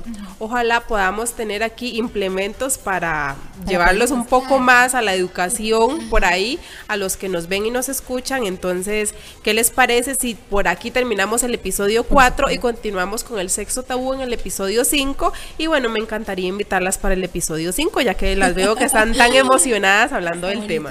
Sí. Interesante. Me hubiera encantado tener a una invitada adulta mayor, pero lastimosamente no tengo amistades que de verdad se, se Voy a pensar, ¿cómo sí, diga? mamá, se anima. se ¿Te animen, exacto, para saber cómo es, porque volvemos a lo mismo, mamá ¿verdad? Sí, porque tenemos como todo, tenemos eh, la persona soltera, tenemos la mamá con los hijos, entonces sería súper chiva traer Súper chido traer una persona ya con bastante edad que, nos, hable, que nos cuente, Porque yo sería estoy súper en el medio, vos estás en el inicio, yo estoy en el medio y alguien que ya haya pasado ya haya esa pasado etapa y que nos Sí, pueda sí. dar otro punto de vista súper interesante. Súper bien. Bueno, muchísimas gracias a todos los que nos escuchan por acá. Este fue el cuarto episodio. A esto se habla al chile, por eso se llama el chile con Pri. Así es que si usted es muy sensible, mi podcast no es para usted. ¿Ok? Nos vamos despidiendo. Muchas gracias, chicas. La verdad, disfruté mucho esta velada con ustedes. Sí, gracias, la verdad, por invitarnos. Y no es solamente, es un tema también educativo. Claro que Un sí. tema muy educativo, la verdad que, bueno, se nos acabó el tiempo, pero continuamos con más. Claro que sí. Espérenos el próximo miércoles. Esto fue al chile con Pri. Chao. Chao. Ajuste tus audífonos y la pantalla de tu celular. Chile, yes. porque lo que vas a ver y escuchar es totalmente nuevo y diferente. Al Chile con Pri. Al Chile con Pri. Brutal.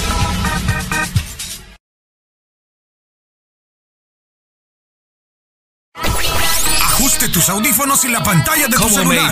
Chile, porque lo que vas a ver y escuchar es totalmente nuevo y diferente. Al Chile con Pri. Al Chile con Pri. Brutal.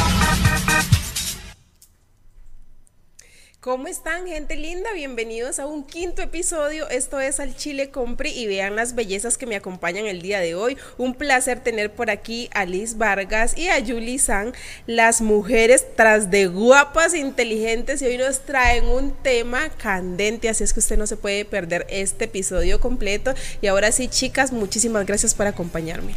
Ay, muchas gracias, Pri, por la invitación nuevamente. Súper feliz de estar acá. Un placer, como siempre, para mí que se me invite a estas cosas.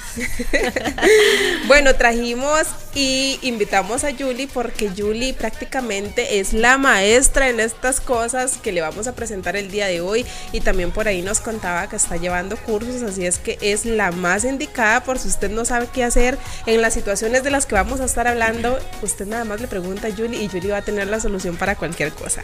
Bueno, recuerden que en el episodio pasado nosotros quedamos pendientes con un tema y ese es el sexo tabú. ¿Por qué decimos que es tabú? Bueno, porque ya a cierta etapa la mujer a veces no puede hablar de estas cosas y menos si está casada, si tiene hijos. Muchas veces se hace súper incómodo tratar estos temas, ojalá con familiares o con amistades o con personas adultas, porque siempre están los que, usted porque está hablando de eso, usted no debería de hablar de esas cosas, usted es una mujer casada, eso es vulgaridad, tenga más respeto, bla, bla, bla. ¿Sí o no, Liz? Por supuesto, es completamente un tabú. eh, hablar de esto, inclusive la gente dice, ay, mira, ¿verdad? Qué, qué barbaridad, cómo hay mujeres que se animan a tanto, sin embargo, a eso vinimos hoy, a hablar acá, como dice Pri, al Chile para romper esos tabús. En mi caso, que yo tengo mi, mi esposo y mis hijas, pues súper orgullosa de esta oportunidad para poder hacer como mi granito de arena, ¿verdad? Contribuir un poquitito a que ese, ese montón de cosas se vayan saliendo de, de nuestro panorama. Julie, eh, bueno, Julie es la propietaria de Sexy Lovely. Sexy Lovely es una tienda de sex shop, pero también donde se puede encontrar muchas cosas, desde disfraces, lencería y demás. Julie, ¿cuántas parejas llegan a tu negocio? O por lo general siempre llegan las personas solas o son más las parejas? No, la mayoría de gente que llega hacen pareja. Los matrimonios que intentan meter la creatividad en los actos sexuales, ¿verdad? Eso ayuda mu- muchísimo, de verdad. La gente que ya cae en rutina, matrimonios de muchos años y que están abiertos porque dejan ese tabú de lado. Sí, es porque es un problema, digamos. Usted muchas veces le pregunta ahora a una persona, ¿y usted qué? ha ido a comprar un- algún juguetito o tiene algo así y le dicen, ¿para qué? Yo no ocupo eso. A mi ocupo eso". esposa le sobra y uno es como, ¿cómo que le sobra? Le sobra conmigo y uno, ¿cuánto tiempo llevan de relación? Seis años, diez años, 15 años y uno, ¿cómo que le sobra? Usted no sabe que esa mujer está vuelta loca ya con lo mismo de siempre todos los días y que ella finja tener orgasmos no quiere decir que usted esté haciendo bien el trabajo, entonces sí hace falta un juguetito, por eso el día de hoy traemos varios ahí, pero también, Liz, a ver cuántas veces ¿Cuántos? ah, Vamos, te voy a hacer una pregunta, pero como vos sabes, aquí siempre preguntamos las cosas claritas. Claro. ¿Cuántas veces a la semana en tu matrimonio tienen relaciones sexuales? Ay, mira, poquitas. Poquitas y te voy a decir porque cuando uno ya se casa y tiene hijos, hay cosas que van pasando a un segundo plano, ¿verdad?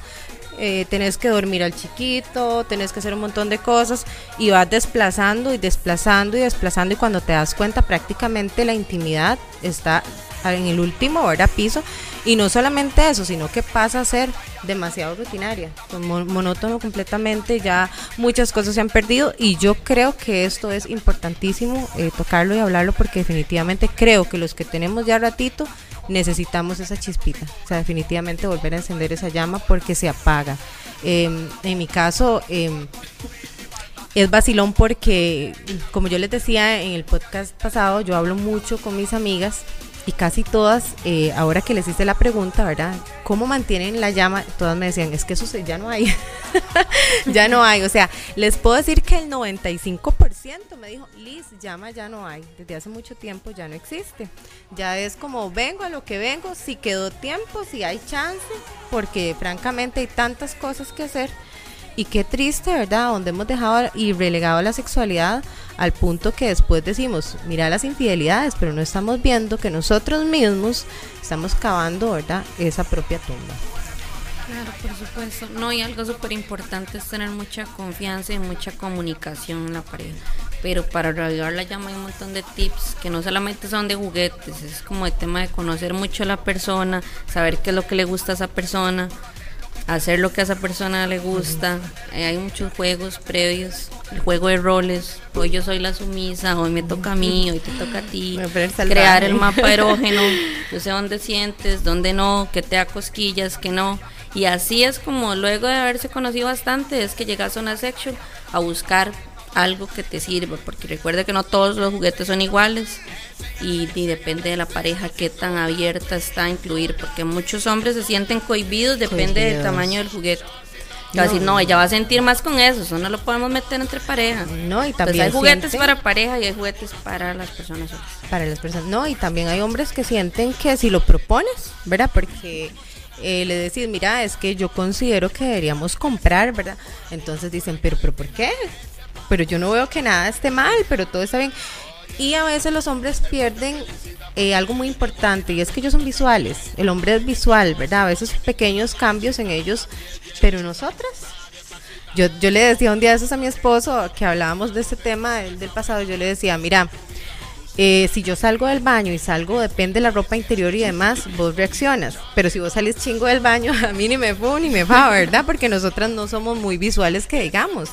Entonces, a veces pasa que, que los hombres piensan que si nosotras queremos algo, nosotras solicitamos algo, es que ellos no son suficientes, ¿verdad? Que ellos no están llenando eso y no se dan cuenta que nosotros vemos la sexualidad desde un punto de vista tal vez no igual al de ellos y necesitamos pues nuestros propios estímulos, ¿verdad?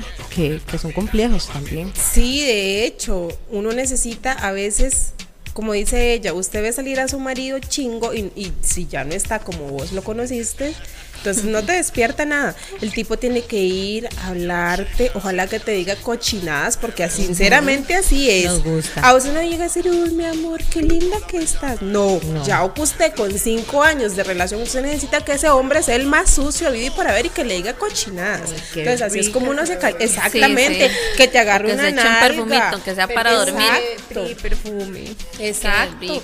Eh, hay muchas cosas que Julie le puede ayudar a uno. De hecho, a mí la, un- la primera vez que conocí a Julie me dice, tome, le voy a regalar esto. Me regaló unas feromonas, no lo olvido. Y yo, ay, me dice, eso va a llamar la atención usted siempre. Y de verdad, yo me la puse y era como, ¿por qué huele tan rico? ¿Qué se Qué puso hoy? eso.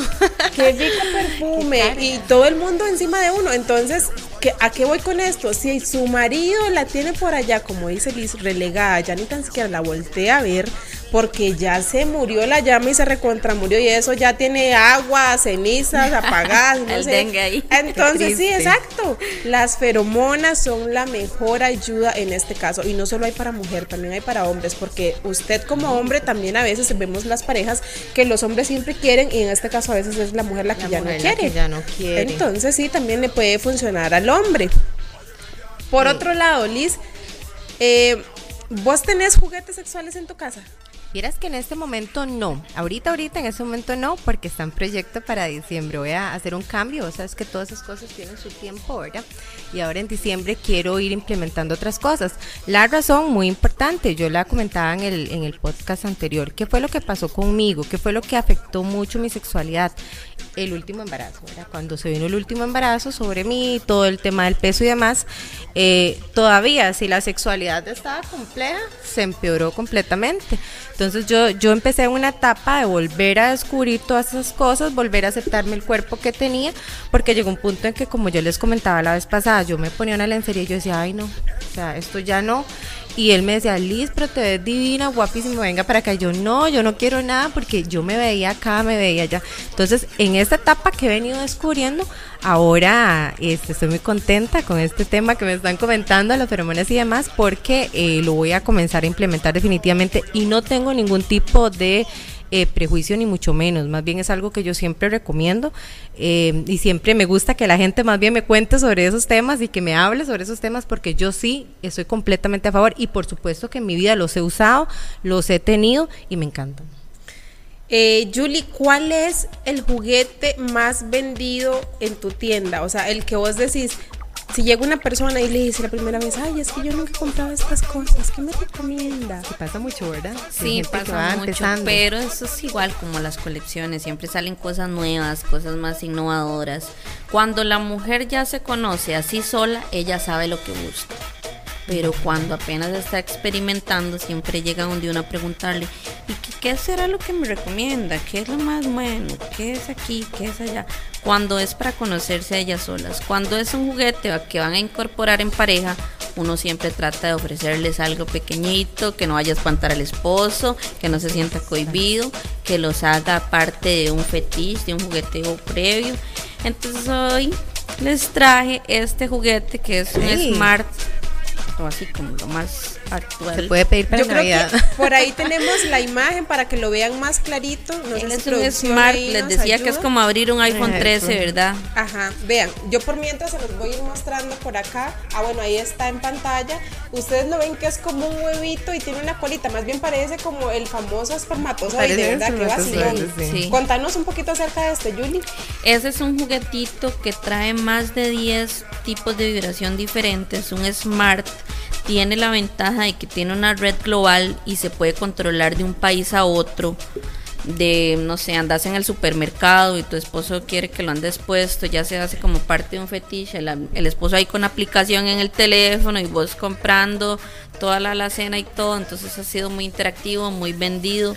Ahorita está así en su top 10 y nada, es de verdad, es una Compatible, inversión. compatible Es hipoalergénico, es de silicón grado médico, es recargable, o sea, sin batería no te vas a quedar. Eso está No, buenísimo. sí, sí, porque ha pasado, a mí me ha pasado que muchas veces uno está en el cuchiplancha, nomás y mejor, y el bicho se queda sin baterías y uno, no sirve. "No, y no tenés baterías en ese momento, y uno qué hace, de ahí no, se quedó ahí, Como y todo se actualiza.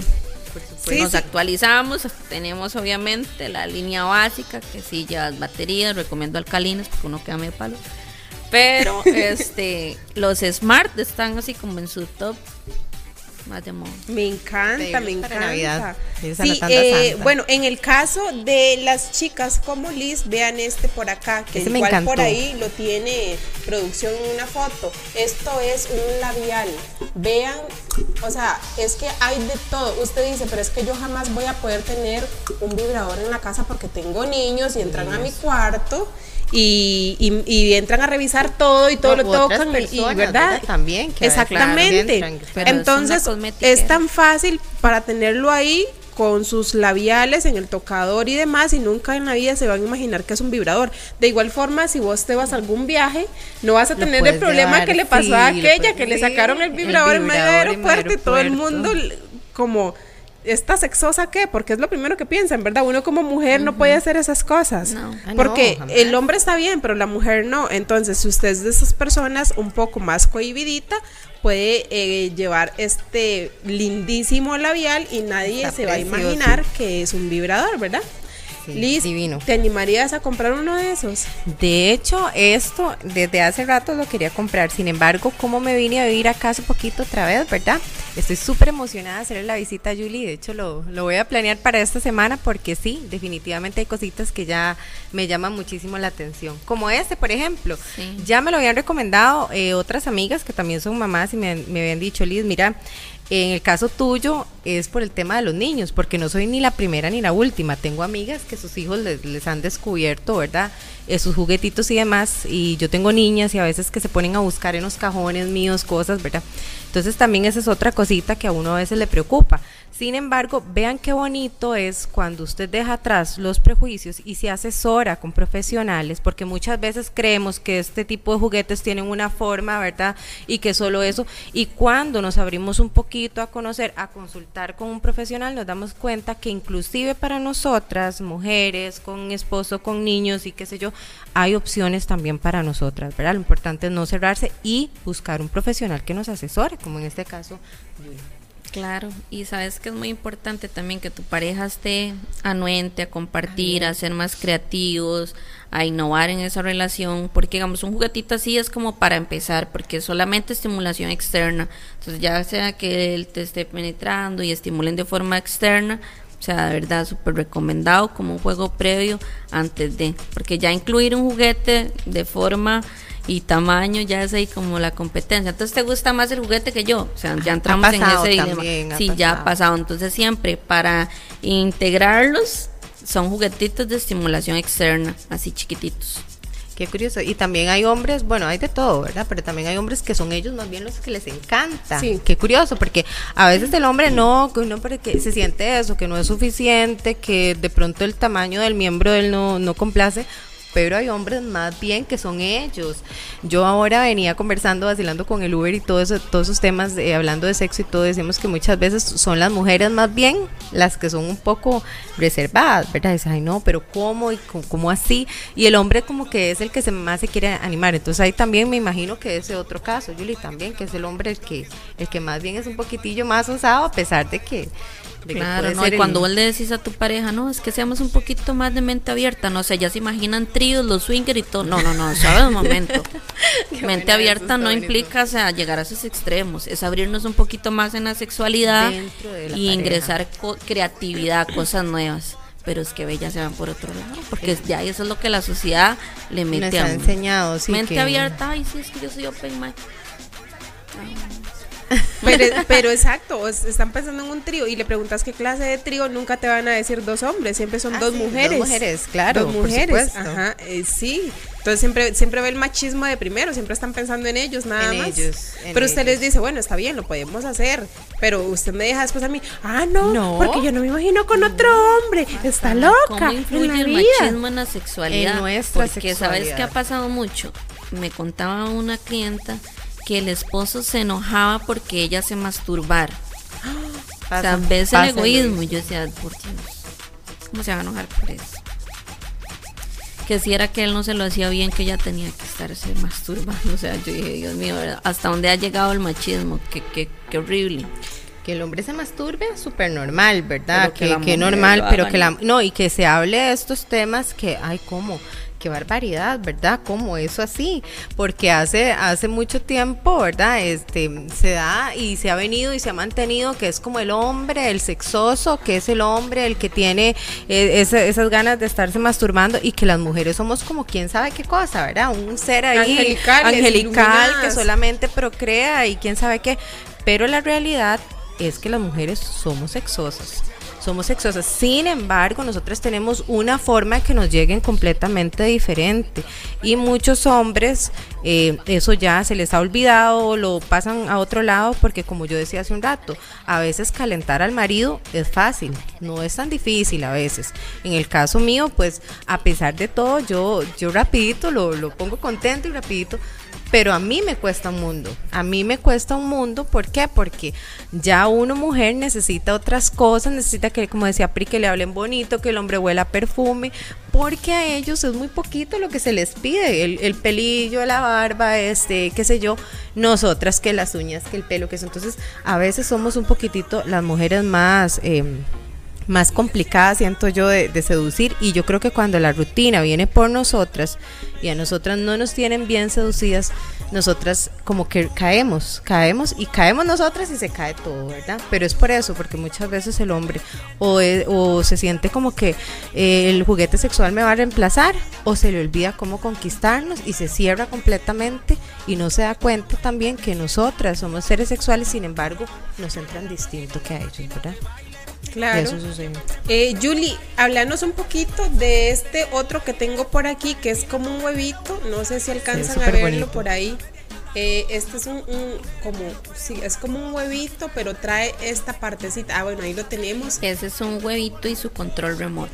Ajá, pero a diferencia del otro, nos sí, decías que este funciona decir, diferente. Es, funciona diferente. Él es inalámbrico, tiene 10 metros de distancia pero ese juguete tiene una particularidad muy buena.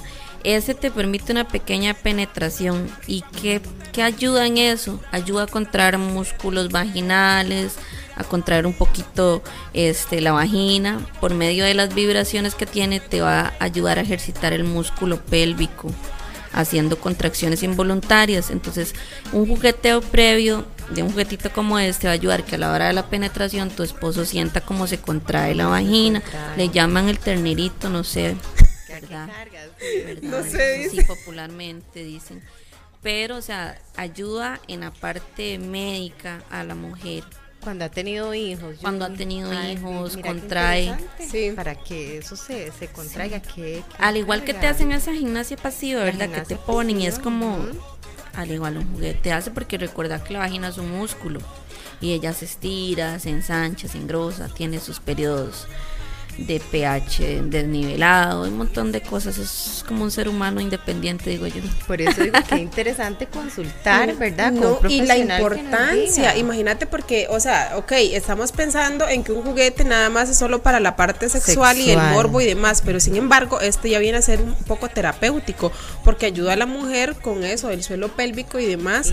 Y, y eso es tan importante porque hay muchas mujeres que sufren de incontinencia urinaria, de un prolapso eh, de luz útero, de todas esas cosas. Y estos aparatos le vienen a ayudar a la mujer a ya en una, en una parte terapéutica. Y bueno, de paso igual para que la satisfacción sexual y demás, pero este juguetito me, está muy interesante es, es, para sí, las mamás. Bastante. En el caso y hay en otras formitas, hay uno que viene en forma como de bolitas, que las conocen como las bolas chinas, pero ahora ha innovado el estilo. Vienen en silicón grado médico, recargables, con vibraciones, control remoto. Todos actualizados. cambios actualizados, qué bonito, sí. ¿verdad? Sí, yo hace poquito, hace como unos cinco meses fue la última vez que fui a, a un sex shop, ¿verdad? y compré pues lo, lo, normal, ¿verdad? Lo normal, que sí, me gusta, por ejemplo, comprar que ampollitas, ¿verdad? Que el gel para el sexo oral y demás. Eh, pero creo que sí, Santa va, va, a traerme varios regalitos este año porque sí, sí me parece muy interesante, principalmente ese, Julie. Aquel otro también, esa balita Ajá. tiene un montón Aquí tenemos de, de otra balita por ahí que ya es como una balita y vean, es, es algo como tan discreto, usted ve esto y usted dice, ¿qué es esto? Es un encendedor, ¿qué diablos? Hasta que a uno le explican qué es una balita o un bullet, así lo conocen. Esas balitas se usan para estimulación externa, ¿verdad? Ya esa no te permite una penetración porque no es muy pequeñita. Pero se usa mucho eh, en conjunto en pareja, igual, como te dije, para estimular la parte externa. También sirve para ponerle un anillo. Venden esos anillitos, uh -huh. ¿verdad? Que traen un, una balita así que no vibra nada. Vos le pones eso y bueno, Ay, ¿verdad? Ayuda a estimular mucho y a relajar el músculo anal. ¿verdad? Para ir este, entrando un poquito por ese tabú también, que es, es muy... Sí, Es, esa es otra cosa. Vamos a ver, que voy a hablar y probablemente les va a parecer muy fuerte lo que voy a decir, pero esa es la realidad. Vean, cuando usted tiene una pareja de años y tiene muchos años de relación, el sexo la verdad tiene que ser abierto, lo más abierto que usted pueda. En una pareja se vale de todo. Si usted está de acuerdo, claramente, si usted quiere, entonces, si a usted le hablan de sexo anal, no se espante tampoco es que su marido sea gay o que es que fijo es playo, es que fijo le gustan los hombres, es que bla, bla, bla. La verdad, a todos los hombres, y no hay uno en esta tierra que no le guste la penetración anal. ¿Y por qué se da esto? Primero, porque como es algo que se le ha dejado de decir al ser humano que es prohibido, igual es como una, eh, una sensación de pertenencia, o sea, de conquistar algo que prácticamente es solo de él, porque sabemos que las mujeres no andamos por ahí diciéndome, ay, tengamos sexo anal, o sea, no, uno siempre, si, si, lo puede evitar, uno lo evita a toda costa, pero lo que pasa es que cuando ya tiene una pareja de muchos años o una persona que uno ama mucho, pues ya quiere experimentar otras cosas que sabemos que a ellos les va a gustar también, entonces Em, a muchas mujeres les gusta, hay otras mujeres que no les gusta tanto, pero también esto se debe a lo que dice Julie, no han sabido ir experimentando poco, esto tiene que ser poco a poco, claro, porque sabemos que eh, eh, el ano es un músculo que no está hecho para la penetración, sin embargo, es un músculo que uno puede ir entrenando. Entonces, Julie, ¿cuáles son las mejores formas de ir entrenándose uno en este en esta otra área? Bueno, primero que todo es querer, ¿verdad? Porque a la fuerza no se puede nada ni por complacer a la pareja, sino primero aceptando de que quieres experimentar eso, que se siente, si será bueno, porque también es lo que vende el comercio, ¿verdad? La pornografía y todo eso, eso es lo que vende. ¿Verdad? Este, las cosas que no, no usualmente no, no se ven en el sexo normal. Nunca te echas un rapidín anal, un anal se prepara, ¿verdad? Primero, siempre les recomiendo un buen lubricante, un lubricante ojalá híbrido, una mezcla entre silicón y agua porque el ano no lubrica. O sea, ocupas un buen lubricante para que no te vayas a lastimar. Un desensibilizador anal para cuando se está empezando, ¿verdad? Adormecer un poquito esa área para que no sea molesta. Y un dilatador pequeñito, un dilatador que es un juguetito pequeñito que viene de menor a mayor. Entonces se deja ahí para dilatar el músculo. Una vez de que ya está dilatado, ya puedes tener una penetración más relajada, no dolorosa, bien lubricada. Ojalá que los movimientos este lleven ahí un consecutivo porque también si entra mucho aire es molesto. Mira qué interesante. Sí, entonces es como asesorarse bien antes de tiene que ser muy diferente a una penetración vaginal, supongo. Tiene que ser más suave, más despacio, más, delicado. Sí, lo que pasa es que a veces, ¿verdad? Tal vez el probar con todas las posiciones, porque ah, no todos se encajan con la misma, porque eso va dependiendo de la anatomía del pene, en qué posición vas a sentir vos más, porque puedes sentir molesto, ay no, es que yo no, no, no, no me gusta el sexo anal porque ya una vez lo hice con mi ex y no me gustó, entonces con este no quiero probar. Es que no vas a sentir lo mismo porque la anatomía es diferente. Sí, Qué interesante, ¿verdad? Sí. Son cosas que, que normalmente uno no, no habla, ¿verdad? No, no se asesora. Repito, ¿qué problema es cuando a veces eh, creemos que porque ya mm, tenemos sexo, ya, ya conocemos todo, ¿verdad?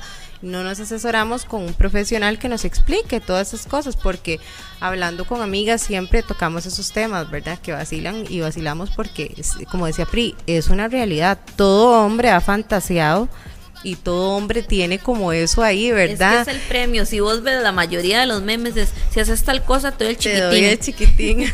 Correcto, es como una fantasía y yo y yo eh, veo que también, por, por, ejemplo, en lo que es este eh, la pornografía se ha visto como que es nada más vengo y meto y ya, ¿verdad? Porque obviamente eh, se ve como muy fácil. Sin embargo, vean lo que dice ellos, es un proceso, es despacito, va poquito a poco porque tengo amigas que me han dicho, ay Liz, pero es que esas cosas y que mira que duele. Y yo digo, bueno, pues sí, pero es que también eh, la gente lo hace sin la asesoría y sin el, pues, el seguimiento, ¿verdad? Correcto, entonces pues obviamente no. No, y la parte mm, higiénica es muy importante, ¿verdad? Tenemos duchas anales que son para limpiar el colon, ¿verdad? Porque uno no quiere que sea una experiencia fea. Entonces, obviamente hay que tomar las precauciones en el caso.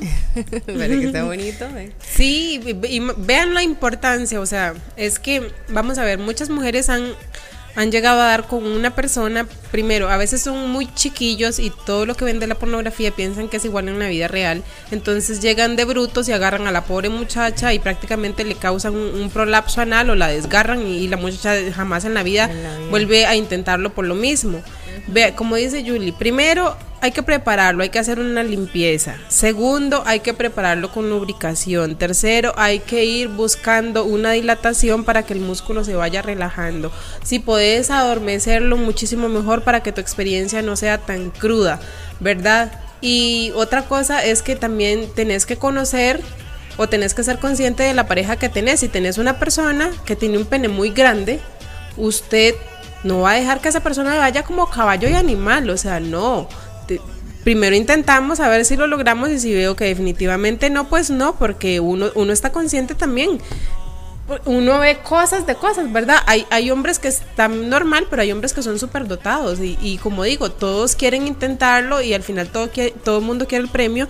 Pero si usted como mujer no puede y no lo logra, de ahí no. No, no se va tampoco pena. a arriesgar a tener, porque yo he escuchado que han habido mujeres que van a parar al hospital también con desgarramiento. Prolapsos Ajá. también he escuchado casos. Y no solamente analmente, Pri, también hay hombres que tienen el pene muy grande y hay posiciones que para la mujer son incómodas, son dolorosas No, y la pero es que agarran no hay que discriminarlos. Si usted prepara bien el ano, ese ano no va a tener ninguna complicación porque es un músculo elástico y le cabe todo lo que le metas, pero bien preparado. Porque Preparado. no tiene final, o sea, el ano conecta con el colon, nos entra, bueno, todo el brazo. De hecho, hay gente que. ¿De verdad, es, Julie? es una técnica, ya así un poco fuera de tema, una técnica que se llama fisty, que es la gente que le gustan las penetraciones muy grandes, por lo general penetran con el brazo.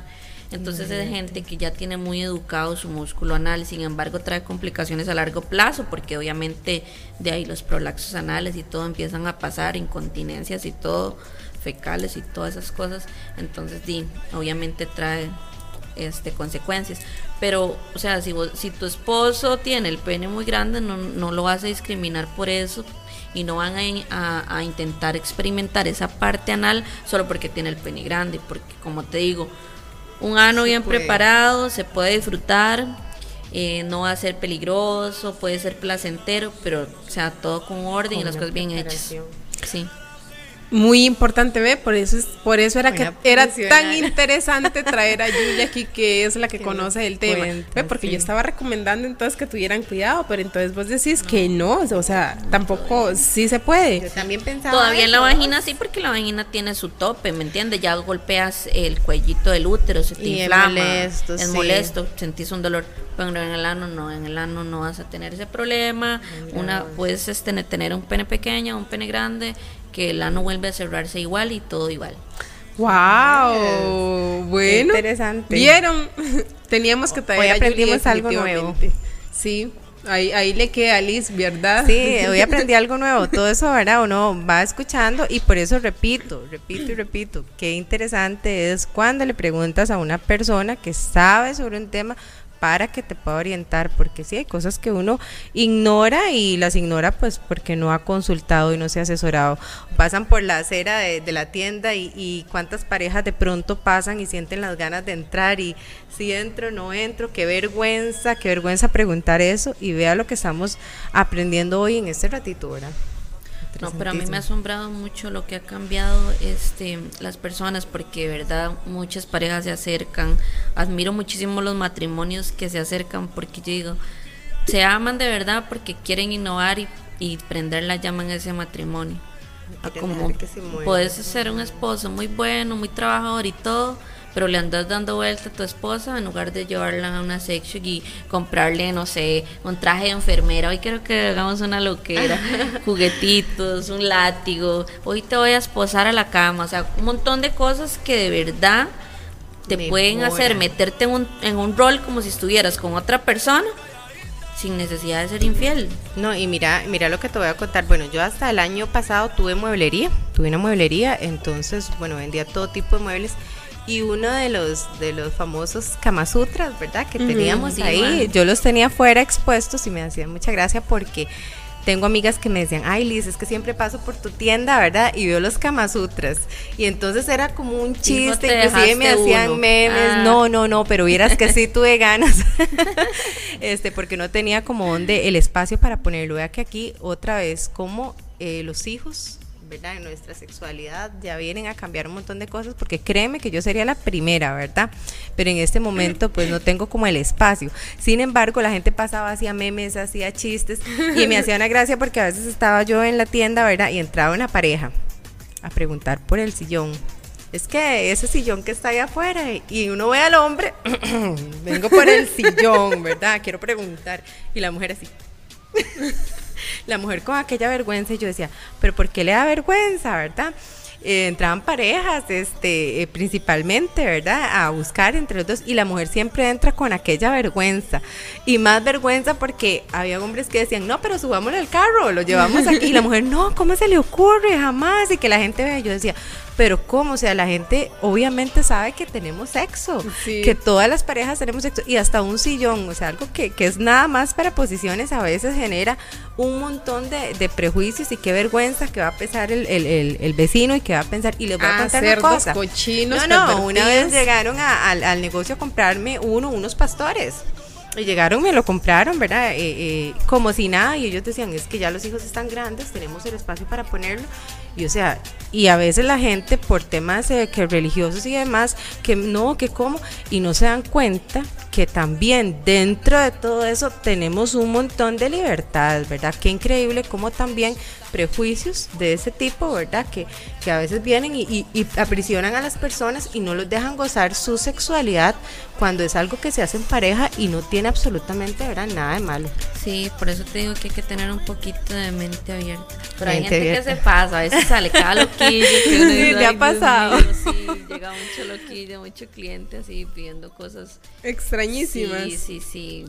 Que uno dice, "Uf, qué Sí, ya está como loquillo. Sí, pero de ahí ese es el, el público que se ve, esos son los clientes que llegan y ¿Y entran más hombres o entran más mujeres? entran más mujeres. Entran más mujeres. Ve, nosotras Las siempre con mujeres nuestra ajá, están más llama, abiertas, nosotros- claro.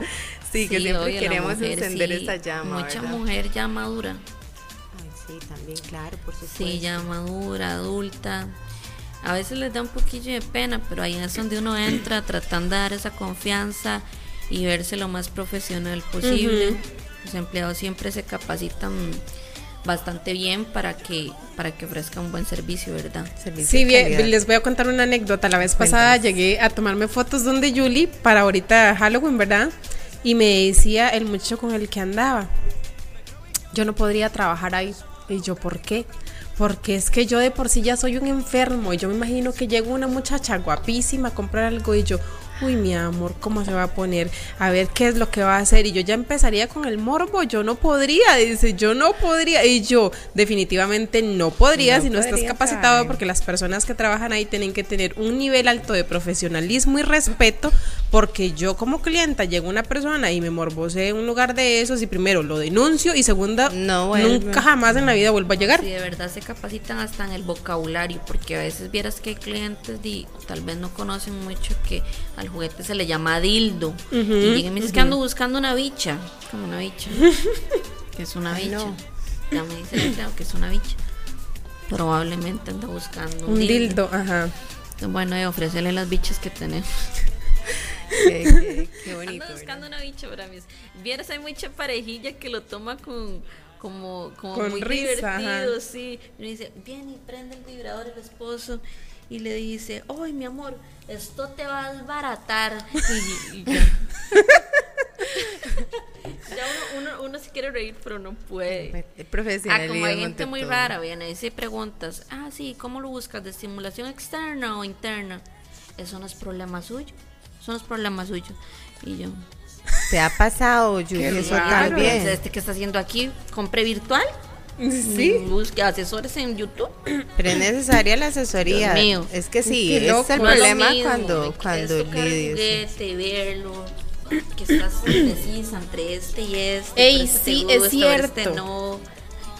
Es cierto, es tocar el juguete porque yo compré algo que en internet decía, es que es para esto, es para lo otro. Y cuando llegó, yo dije, ¿qué diablos? esto no, no me eso es como tener un preservativo, esto no ayuda a nada. Y yo esto, es- esto Qué es una estafa. Yo no vuelvo a comprar esto. Me siento estafada. publicidad engañosa. Sí, exacto. Y yo, no, y, y era carísimo, de verdad. Ay, y cuando llegó, no funcionó para nada. Y yo dije, de ahí sí, nunca más vuelvo a comprar en línea. Definitivamente, como dice ella, hay que ir a la tienda, hay que tocarlo, hay que preguntar, hay que asesorarse. Por eso tenemos tantas tiendas físicas, ya de verdad abarcamos todas las áreas, Alajuela, Heredia, San Pedro, San Carlos, para que la gente vaya, se acerque, toque los juguetes, los vea funcionando. Esos son juguetes de uso íntimo, vos no sabes lo que vos estás comprando, de dónde proviene. ¿Sí me entiendes? Puede ser transmisor de enfermedades, de un loco que tiene un asexo que los usa primero y, y te imaginas en la casa usándolos, porque hay gente enferma así. Ay, De sí, todo, qué por miedo. Entonces yo de verdad le digo a la gente, En lugares busquen- serios, en lugares como el tuyo, que ya es una tienda, que hay profesionales en atendiendo, serio, que es una casi que asesoría un muy buena. médico, es algo Sí, estéril, personal no puedes estar completamente. manipulándolo porque es algo que vas a usar dentro de tu cuerpo. O sea, de verdad es, es serio, es serio, no es ir a comprar un juguete y, y ay sí, qué vacilón, vamos a una despedida soltera, saquemos penes para regalar y no, no, no, No, es un tema serio. ¿Ves? Eh, sí, bueno, chicas, no sé cuánto llevamos, producción, cuánto llevamos de tiempo. La verdad es que estos eh, temas se hacen muy Siete extensos. horas. Bueno, ya tenemos 40 minutos. La verdad no queremos hacer muy largo el episodio. Sabemos que está bien interesante, pero para eso vamos a tener un sexto episodio. ¿Qué les parece? Si los invito a que se conecten el miércoles a las 4 de la tarde para un sexto episodio y nuevamente darle las gracias a Sexy Lovely CR y a Julie San por venirnos a dar toda esta asesoría, por enseñarnos todos estos juguetes. Recuerden, ya les dijimos la importancia de cada uno y para qué es y también a Liz Vargas por haberse animado a venir otra vez a, Claro. convenza- a conversarnos, perdón, Hoy de su salí aprendiendo cosas, hoy salí aprendiendo un montón. Qué interesante. Voy a visitar a, a. Julie, van a ver. No vieras que estado este, interesada en impartir unos cursos sumamente educativos, ¿verdad? Para las mujeres amas de casa y ese montón de cosas, para ayudarlas también a que se abran un poquito más de mente, sin algulgar, ¿verdad? Y que se conozcan un poquito ellas mismas por medio de técnicas de masturbación. Imagínate, qué interesante. Ahí. Ah, súper bien, súper bien, pero también eso sería bueno impartirle uno a los hombres, Julie, porque hay cada hombre sí, que sí. definitivamente no Terrible, sabe ay, cómo no. tocarlo a uno. Sí, sí. No, terrible. Sí, Podemos hacerlo en general. también, ajá, ajá, exacto, o para parejas Sí, también. sería súper chido. Yo Ya me, ya, me, yo- ya, me yo- anoté. ya me anoté. Bueno, gente, nos vamos despidiendo. Esto fue al Chile Compri. Un besito. Nos vemos en el próximo episodio. Ajuste tus audífonos y la pantalla de tu ¿Cómo celular. porque lo que vas a ver y escuchar es totalmente nuevo y diferente. Al Chile con PRI. Al Chile con PRI. Brutal.